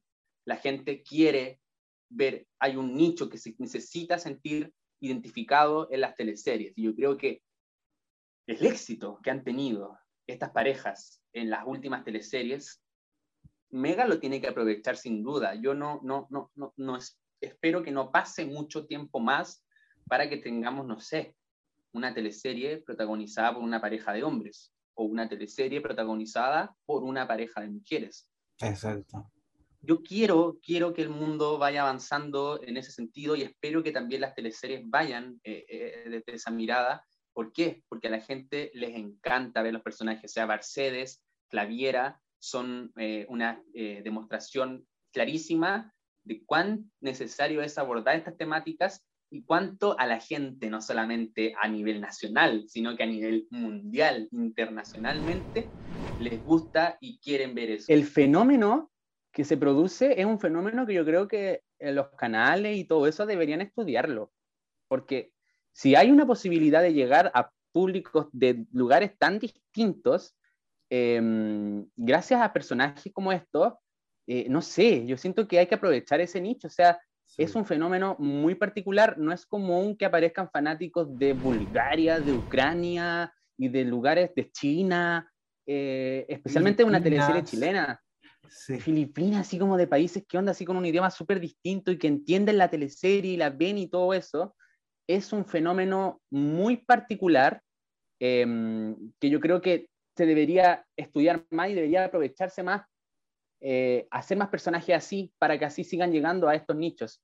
Yo creo que es un valor increíble eh, lo que ha hecho Flaviera en el sentido de traspasar fronteras, em, de decir, aquí en Chile estamos haciendo producciones que llevan esta bandera de lucha adelante y lo hacemos con respeto, lo hacemos con dignidad y además que tenemos actrices que lo están dando todo con ello. Yo creo que también Ingrid Cruz, como Javiera, hizo uno de sus grandes personajes, eh, marcó también un antes y un después en su carrera, y sin duda que Patricia Rebadeneira, que siempre es una talentosa y siempre genera buenos comentarios, también hizo un personaje muy querido, muy real, muy verosímil, em, pero también muy triste, em, que nos habla de una realidad también, eh, con con Flavia. nosotros cuando entrevistamos a la Patria de Neira lo importante que es visibilizar de que las mujeres mayores de 50 años lesbianas existen, que las mujeres mayores de 50 años golpeadas existen y, y, están ahí, pueden estar a la vuelta de la esquina, pueden estar en el departamento al lado, entonces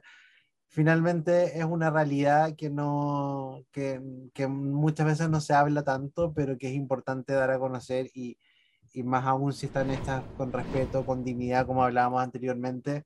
Eh, y hablábamos también con Daniela de Micheli hace un tiempo que es importante que se siga visibilizando las temáticas LGTBIQ más en las teleseries chilenas. Y en eso Mega lo ha hecho súper bien. Eh, ha tenido hombres gay en teleseries, ha tenido eh, incluso un personaje de un chico trans en 100 días para enamorarse. Eh, entonces, quizás hay una deuda pendiente de ver eh, a hombres jóvenes eh, gay, porque ya hemos visto, no sé, pues vimos a las chicas de Edificio Corona también, que también era un, un target de edad que no se había explorado antes en las claro. que es ver a dos chicas jóvenes. bueno, juegos de poder, pues, ¿por qué?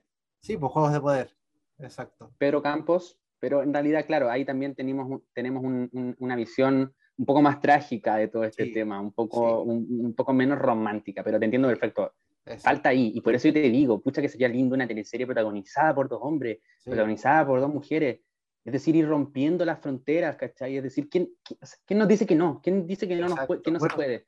Yo soy Lorenzo, igual se acercó un poco para allá, siento yo. Yo soy Lorenzo, sí, sí, fue, una acercación, fue un acercamiento bien bonito, bien interesante, eh, sobre todo en una teleserie de época también, eh, que es bien llamativo, pero sí, hay un interés, hay una tendencia, hay una evolución y yo creo que Demente marcó eh, un avance, permitió que muchas cosas que quizás no se habían tratado en teleserie, ahora sí, vamos a poder seguir tratándola y seguir abordándola. Así que gran valor ahí en Demente a partir de sus temáticas contingentes que tocó. Yo creo que ahí está el gran punto y el gran aporte de Demente. Totalmente. Oye, ¿te parece si escuchamos lo que nos contó Mauricio Cuto López sobre este proceso de ah. escritura de Flaviera y cómo fue? Y también recordamos un poco de Mercedes y todo eso. de Mercedes, sí.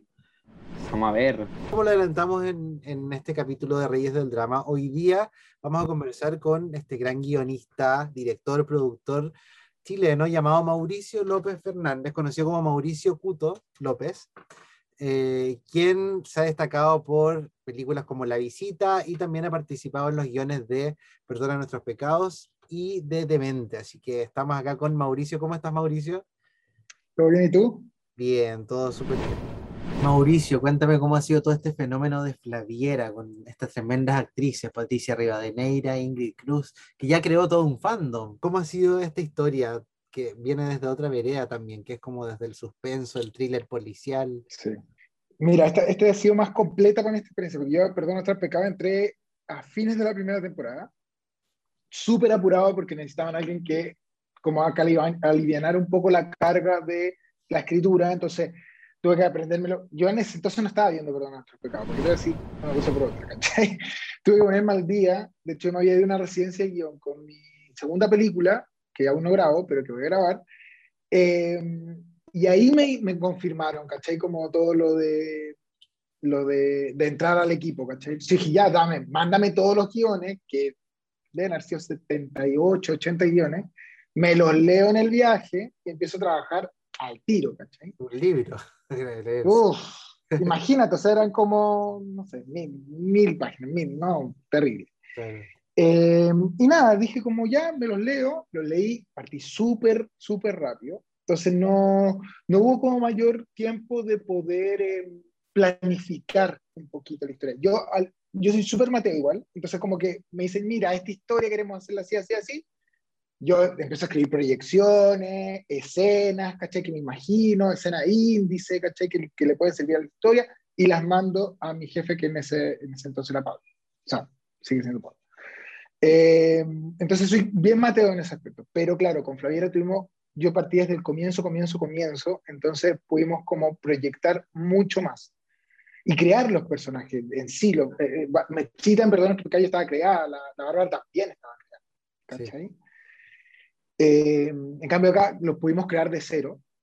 Y yo lo único que le pedí a Pablo, porque sabíamos que íbamos a tener una historia lésbica en, en la teleserie, porque queríamos, porque le veo muy bien a Bárbara y Mechita y creíamos que merecíamos otro, otra, se merecía otra oportunidad la historia lésbica, ¿cachai? Y yo lo único que le pedí a Pablo es que le dijimos, siempre he querido escribir a un personaje lésbico adulto, ¿cachai? Pero no adulto de 40, adulto de 50, 60 años, me encantaría, me encantaría, me encantaría. Entonces de ahí partió muy, como que Pablo igual es súper generoso en ese aspecto, ¿cachai? Y creamos el personaje, claro, hermana y todo, ¿cachai? Sí, pues. Y ahí una segunda historia que fue la historia con el personaje de la Ingrid Cruz, ¿cachai? Entonces fue increíble lo, lo pasé súper bien escribiéndola porque es una historia completamente distinta a la de Barbara Mechita. Barbara Mechita podría... Lo que pasa con la época, para mi gusto, es que el, lo meloso, lo hiperromántico te queda bien, ¿cachai? Porque la época te da ese contexto, ¿cachai? La actualidad no te da un contexto tan amoroso, ¿cachai? Especialmente ahora, ¿cachai?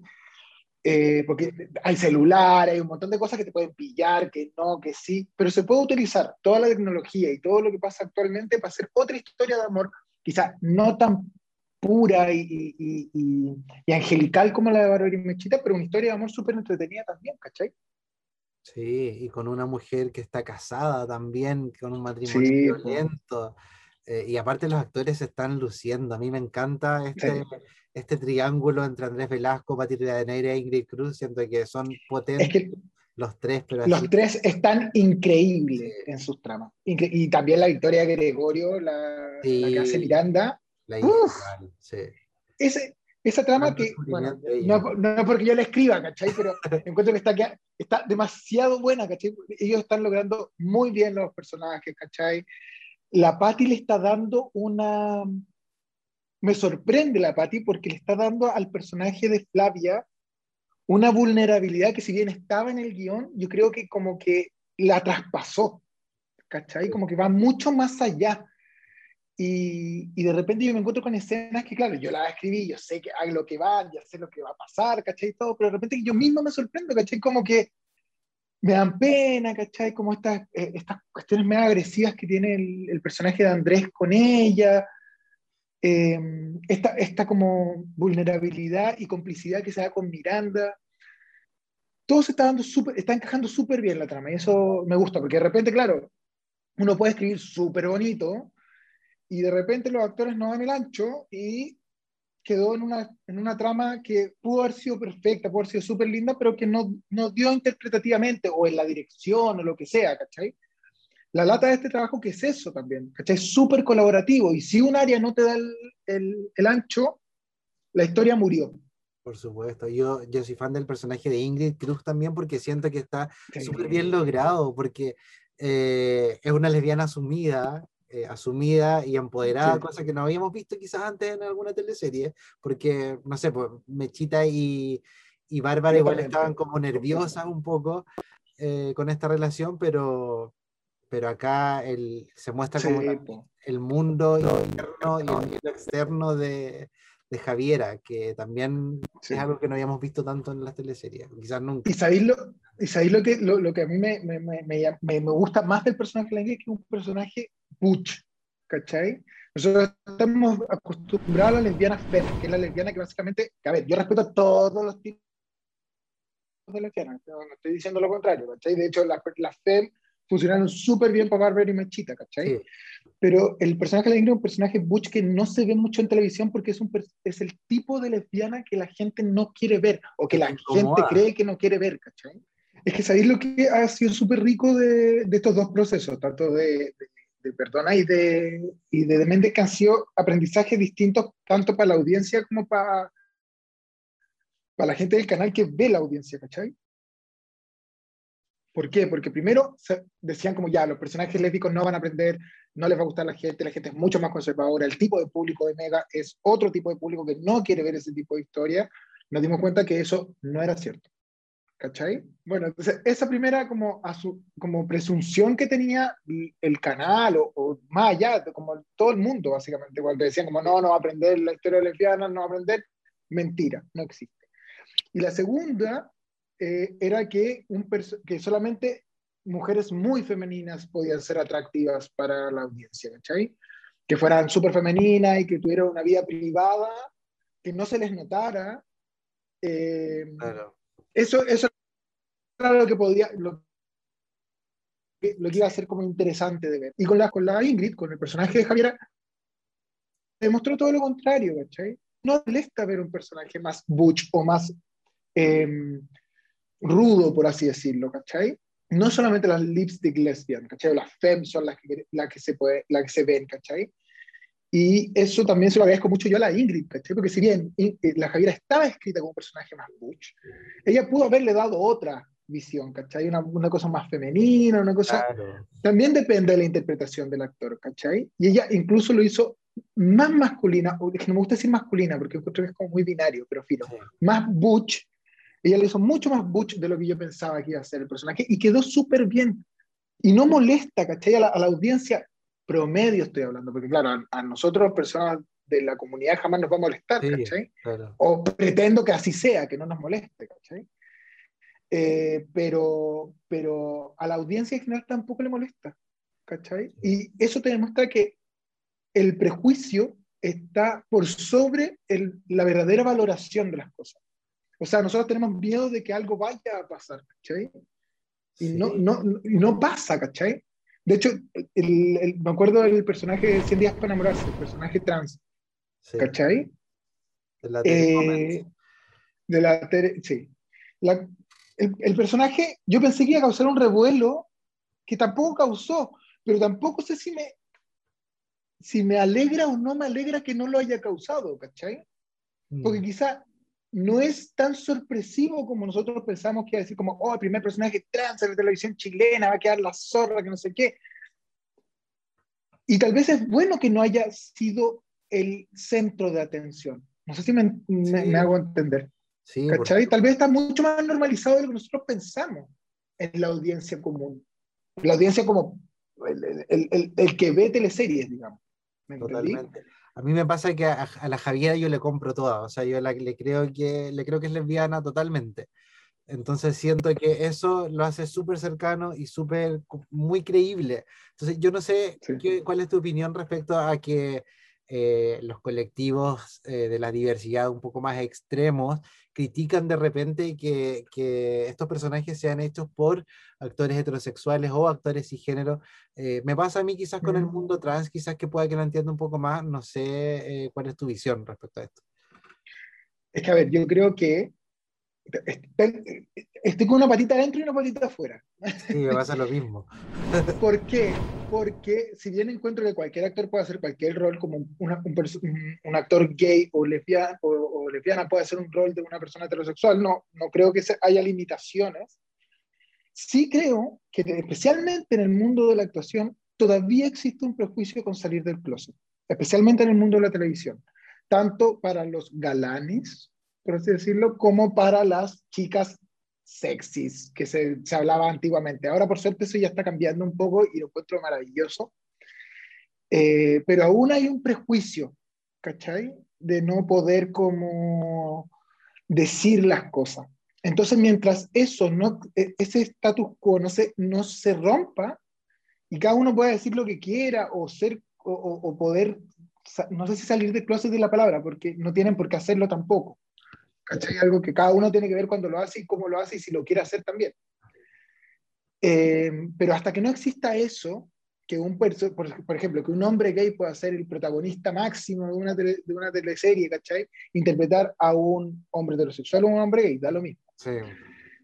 Eh, yo creo que sí le debemos representación a la comunidad actoral, lésbica o lesbiana, o, lesbiana o, gay, ¿cachai? O trans. Se lo debemos un poco, ¿cachai? Entonces sí me gustaría que actrices lesbianas hicieran papeles lésbicos y que actores gay hicieran papeles gay. Totalmente. Y ojalá pronto ver una teleserie con un personaje trans hecho por un actor o una actriz trans. Sería, pero maravilloso. O sea, yo le digo a todos los canales de televisión, si, si necesitan a alguien que escriba un personaje trans, yo soy su persona. Por favor. O sea, como se, necesita tanto una, una, un personaje trans bien, bien tocado, ¿caché? Porque en realidad podemos irnos por el lado del morbo, podemos pero hay tantas realidades trans como personas trans hay, ¿cachai? Y lo mismo con el, con, con, mi, con, el tema del, del, del, autismo, ¿cachai? De hecho, el 18 de junio también se celebra el, el orgullo eh, autista, ¿cachai? Y que no solamente tiene que ver con el orgullo de ser autista, sino que el 70% de las personas autistas se identifican con la comunidad LGBTIQ+, ¿cachai? Mira, y eso es un datazo, es un datazo. O sea, hay más personas autistas gay, lesbianas, trans, bisexuales, queer, que heterosexuales.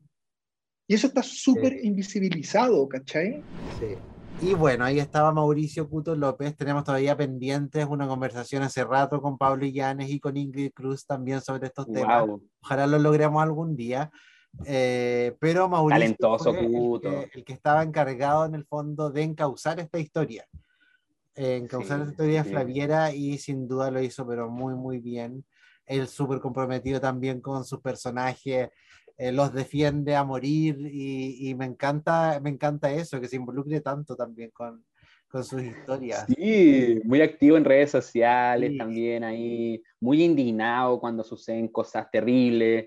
Eh, un, gran, gran, activismo de parte de Pablo Illane y de, y de Cuto López, así que le mandamos un abrazo gigante, gran trabajo y ojalá que siga haciendo más cosas porque eh, es lindo lo que se está generando a partir de ahí, a partir de, de, ese interés que tienen ellos por abordar este tipo de temática. Creo que es precioso eso. Y es interesante también porque, eh, claro, muchos comparan de mente dónde está Lisa y todo eso. Em, el equipo de guionistas de Dónde está Lisa no es tan parecido al equipo de guionistas que teníamos ahora. Eh, solamente Josefina Fernández y Pablo Illanes son las únicas figuras que estaban de los años anteriores. Aquí tenemos a un joven Cuto López, a un joven Simón Soto, a una joven y, debutante, em, ay, ¿cómo se llama esta chica? Fernanda Lama. Fernanda Lama también, creo que así se llama. Em, entonces son, es un equipo nuevo, es un equipo con fuerza joven, Simón Soto también ahí, que Matadero Franklin, ahí gran escritor, también ha trabajado en otras obras, súper interesante. Em, interesante que le den la posibilidad también a guionistas jóvenes, a guionistas con nuevas miradas, de, eh, de, escribir historia de abordar esto. Así que eh, también hay un, un, gran abrazo y grandes felicitaciones también al equipo de guionistas de, de Demente, eh, liderados por este gran Pablo Illanes con gran trayectoria pero que también dio la posibilidad a otras personas eh, de avanzar en este género y que pucha que lo hicieron bien. Tuvo bien construido el guion de, de Demente, un gran trabajo ahí. Cinco personas que hicieron un gran trabajo, así que felicitaciones también para ellos. Totalmente. Oye, Lucas, ya para finalizar, Lo bueno, lo malo y lo feo de Demente. ¡Wow! A ver. Lo bueno, grandes, grandes, grandes actuaciones de Andrés Velasco, Ingrid Cruz, Patricia Rivadeneira, eh, Victoria de Gregorio, Paulina Moreno, Patricia López, Paz Bascuñán y Francisco Pérez Banen. Ah, los actores que más se lucieron, eh, según mi parecer. Em, lo bueno, el equipo de guionistas, el equipo de dirección y las temáticas. Temáticas eh, contingentes que nos hablan de cosas que están pasando en este 2021. Lo malo, em, quizás eh, el, drama para, una, para un año donde no, donde no, la gente no, quiere ver mucho drama, estamos con, estamos con otras energías, quizás una teleserie un poco pesada, quizás un poco densa, eh, de más. Em, los microcapítulos, a mí siempre me molestan los microcapítulos, eh, hacen que la teleserie se estire, pero, o sea, tuvimos una teleserie que empezó en marzo y terminó en los últimos días de noviembre, o sea, es demasiado. La daban de lunes a jueves. No es necesario tanto, no es necesario absolutamente. De lunes a jueves, además, entonces, cuatro capítulos semanales eh, de, de, 20 minutos o media hora cada uno, pucha, se hace un poquito eh, lenta la cosa. ¿Para qué andamos con, ¿para qué andamos con cuestiones? Sí. Em, eso. Y lo feo, lo feo, los spoilers, los spoilers que mataron la, que mataron la, eh, la, mm, la, incertidumbre, el suspenso, la magia que había de poder saber quién era el demente, y no solamente por eso, la muerte de Joaquín también se filtró en, en páginas de, de spoilers, entonces yo creo que eso fue lo feo, que en realidad no tiene que ver con la teleserie, sino que con pero sí tiene que ver con un poco con el área dramática, porque los sistemas de filtraciones vienen desde ahí. Entonces, hacer un llamado para tener más ojo, para ver ahí cómo resguardar las informaciones para que nos sigan saliendo. Pero como te decía Jorge, una teleserie que fue de menos a más y que en su totalidad, sumando todas estas cosas, raya para la suma. Yo, ademente, lo, la defino como una interesante relectura de dónde está Lisa adaptada a los tiempos del 2021. Así es. Y bueno, ya sabemos que las próximas teleseries nocturnas que se, las teleseries en general que se vienen en Mega son de corte más bien melodramático, drama, romance. No van a haber eh, thrillers, por lo menos por ahora. Eh, sí se vieron una teleserie de época, escuché por ahí. Me enteré, por ahí me enteré. No voy a decir Sí, porque eso, eso no salió en la entrevista de Daniela de Micheli. Ah, van a retar. Oh, ya. Pero me enteré por ahí, me llegué a atorar. Eh, nada, sé que es una serie de época mega. No sé si nocturna, parece que nocturna puede ser. Wow, wow, buenísima, buenísima. Hay proyectos, hay proyectos. Hay proyectos, sí. A mí, mira, yo debo decir que de Demente, a mí Pancho Pérez Van uno de mis actores favoritos, lo encuentro súper bien, pero ¿Ya? no en Demente. Siento que lo encontré más o menos plano plano, nivel, yo hubiese hecho un cambalache ahí, quizás hubiese puesto a Benjamín Vicuña como el, el detective. Como policía. Sí, que ya es plano, normal, y a Pancho Peremanen como el papá de, de, Mateo, porque siento que a lo mejor lo hubiésemos visto lucirse un poco más, porque es un tremendo actor, pero no, no sé, no me, no me logró convencer con este personaje del policía, no, no se la compré, la verdad, no así con Ingrid Cruz, que Ingrid se la compré, pero completa. Claro, claro es así, claro, es así. Pero sí, pues muchos también ahí criticaron un poco esta, eh, eh, la, la, la, química entre Teresa y el policía, Papas Cuñani y Pérez Banen. En el fondo, eh, ellos que deberían ser como un poco la pareja principal, al final terminaron un poco relegados y la gente era más fanática de Flaviera y de otras parejas por ahí. no, pero interesante ahí también. Un gran aplauso eh, que haya ficción, Jorge, que haya ficción eh, y que se siga haciendo ya es un gran valor eh, para los actores, para, los, para todos quienes trabajan detrás de cámara y también para el público, que necesita siempre ver ficción y apoyar la ficción nacional. Así que que siga adelante y felicitaciones y abrazos gigantes a todo el equipo que estuvo detrás de Demente. Totalmente, sí, y también aplaudimos de que eh, bueno, Mega también ha tomado todo tipo de decisiones últimamente, pero aplaudimos que por, por suerte esta tremenda serie que, que, vimos durante este último mes, que es eh, No nos quieren ver, que también está disponible en HBO Max, ha estado en un buen horario. mejor no, ha estado relegada a las 2 de la mañana, como si lo hace Canal 13 con sus productos y con sus ficciones, o TVN muchas veces. Acá Mega, por lo suerte, se la ha jugado de mostrar este tremendo, porque de verdad que la serie es sobrecogedora. No sé si tú la has visto. Tremenda, tremenda. lo que pasa ahí y que es real. Lamentablemente, todas esas cosas son muy reales. Eh, Qué bueno que Mega la haya tirado en un buen horario y, y, se la esté jugando y se la sigue jugando, ojalá por más ficciones de calidad. Y le ha ido súper bien, le ha ido súper bien a la serie. Sí, buenísimo eso igual, sí. sí. ¿no? Y el elenco que tiene igual increíble, o sea... Tremendo, tremendo. Yo pienso que no nos quieren ver, tiene grandes posibilidades de transformarse en una de las más increíbles series chilenas eh, que hemos tenido, porque eh, se suman muchas cosas que la hacen ser una tremenda producción de talla internacional, Jorge. Yo creo que esto no tiene nada que envidiarle a las grandes producciones de, muchos lugares. Em, está súper, súper interesante, no nos quieren ver, esperamos que Mega se siga portando bien con la, con la serie eh, y con la ficción en general.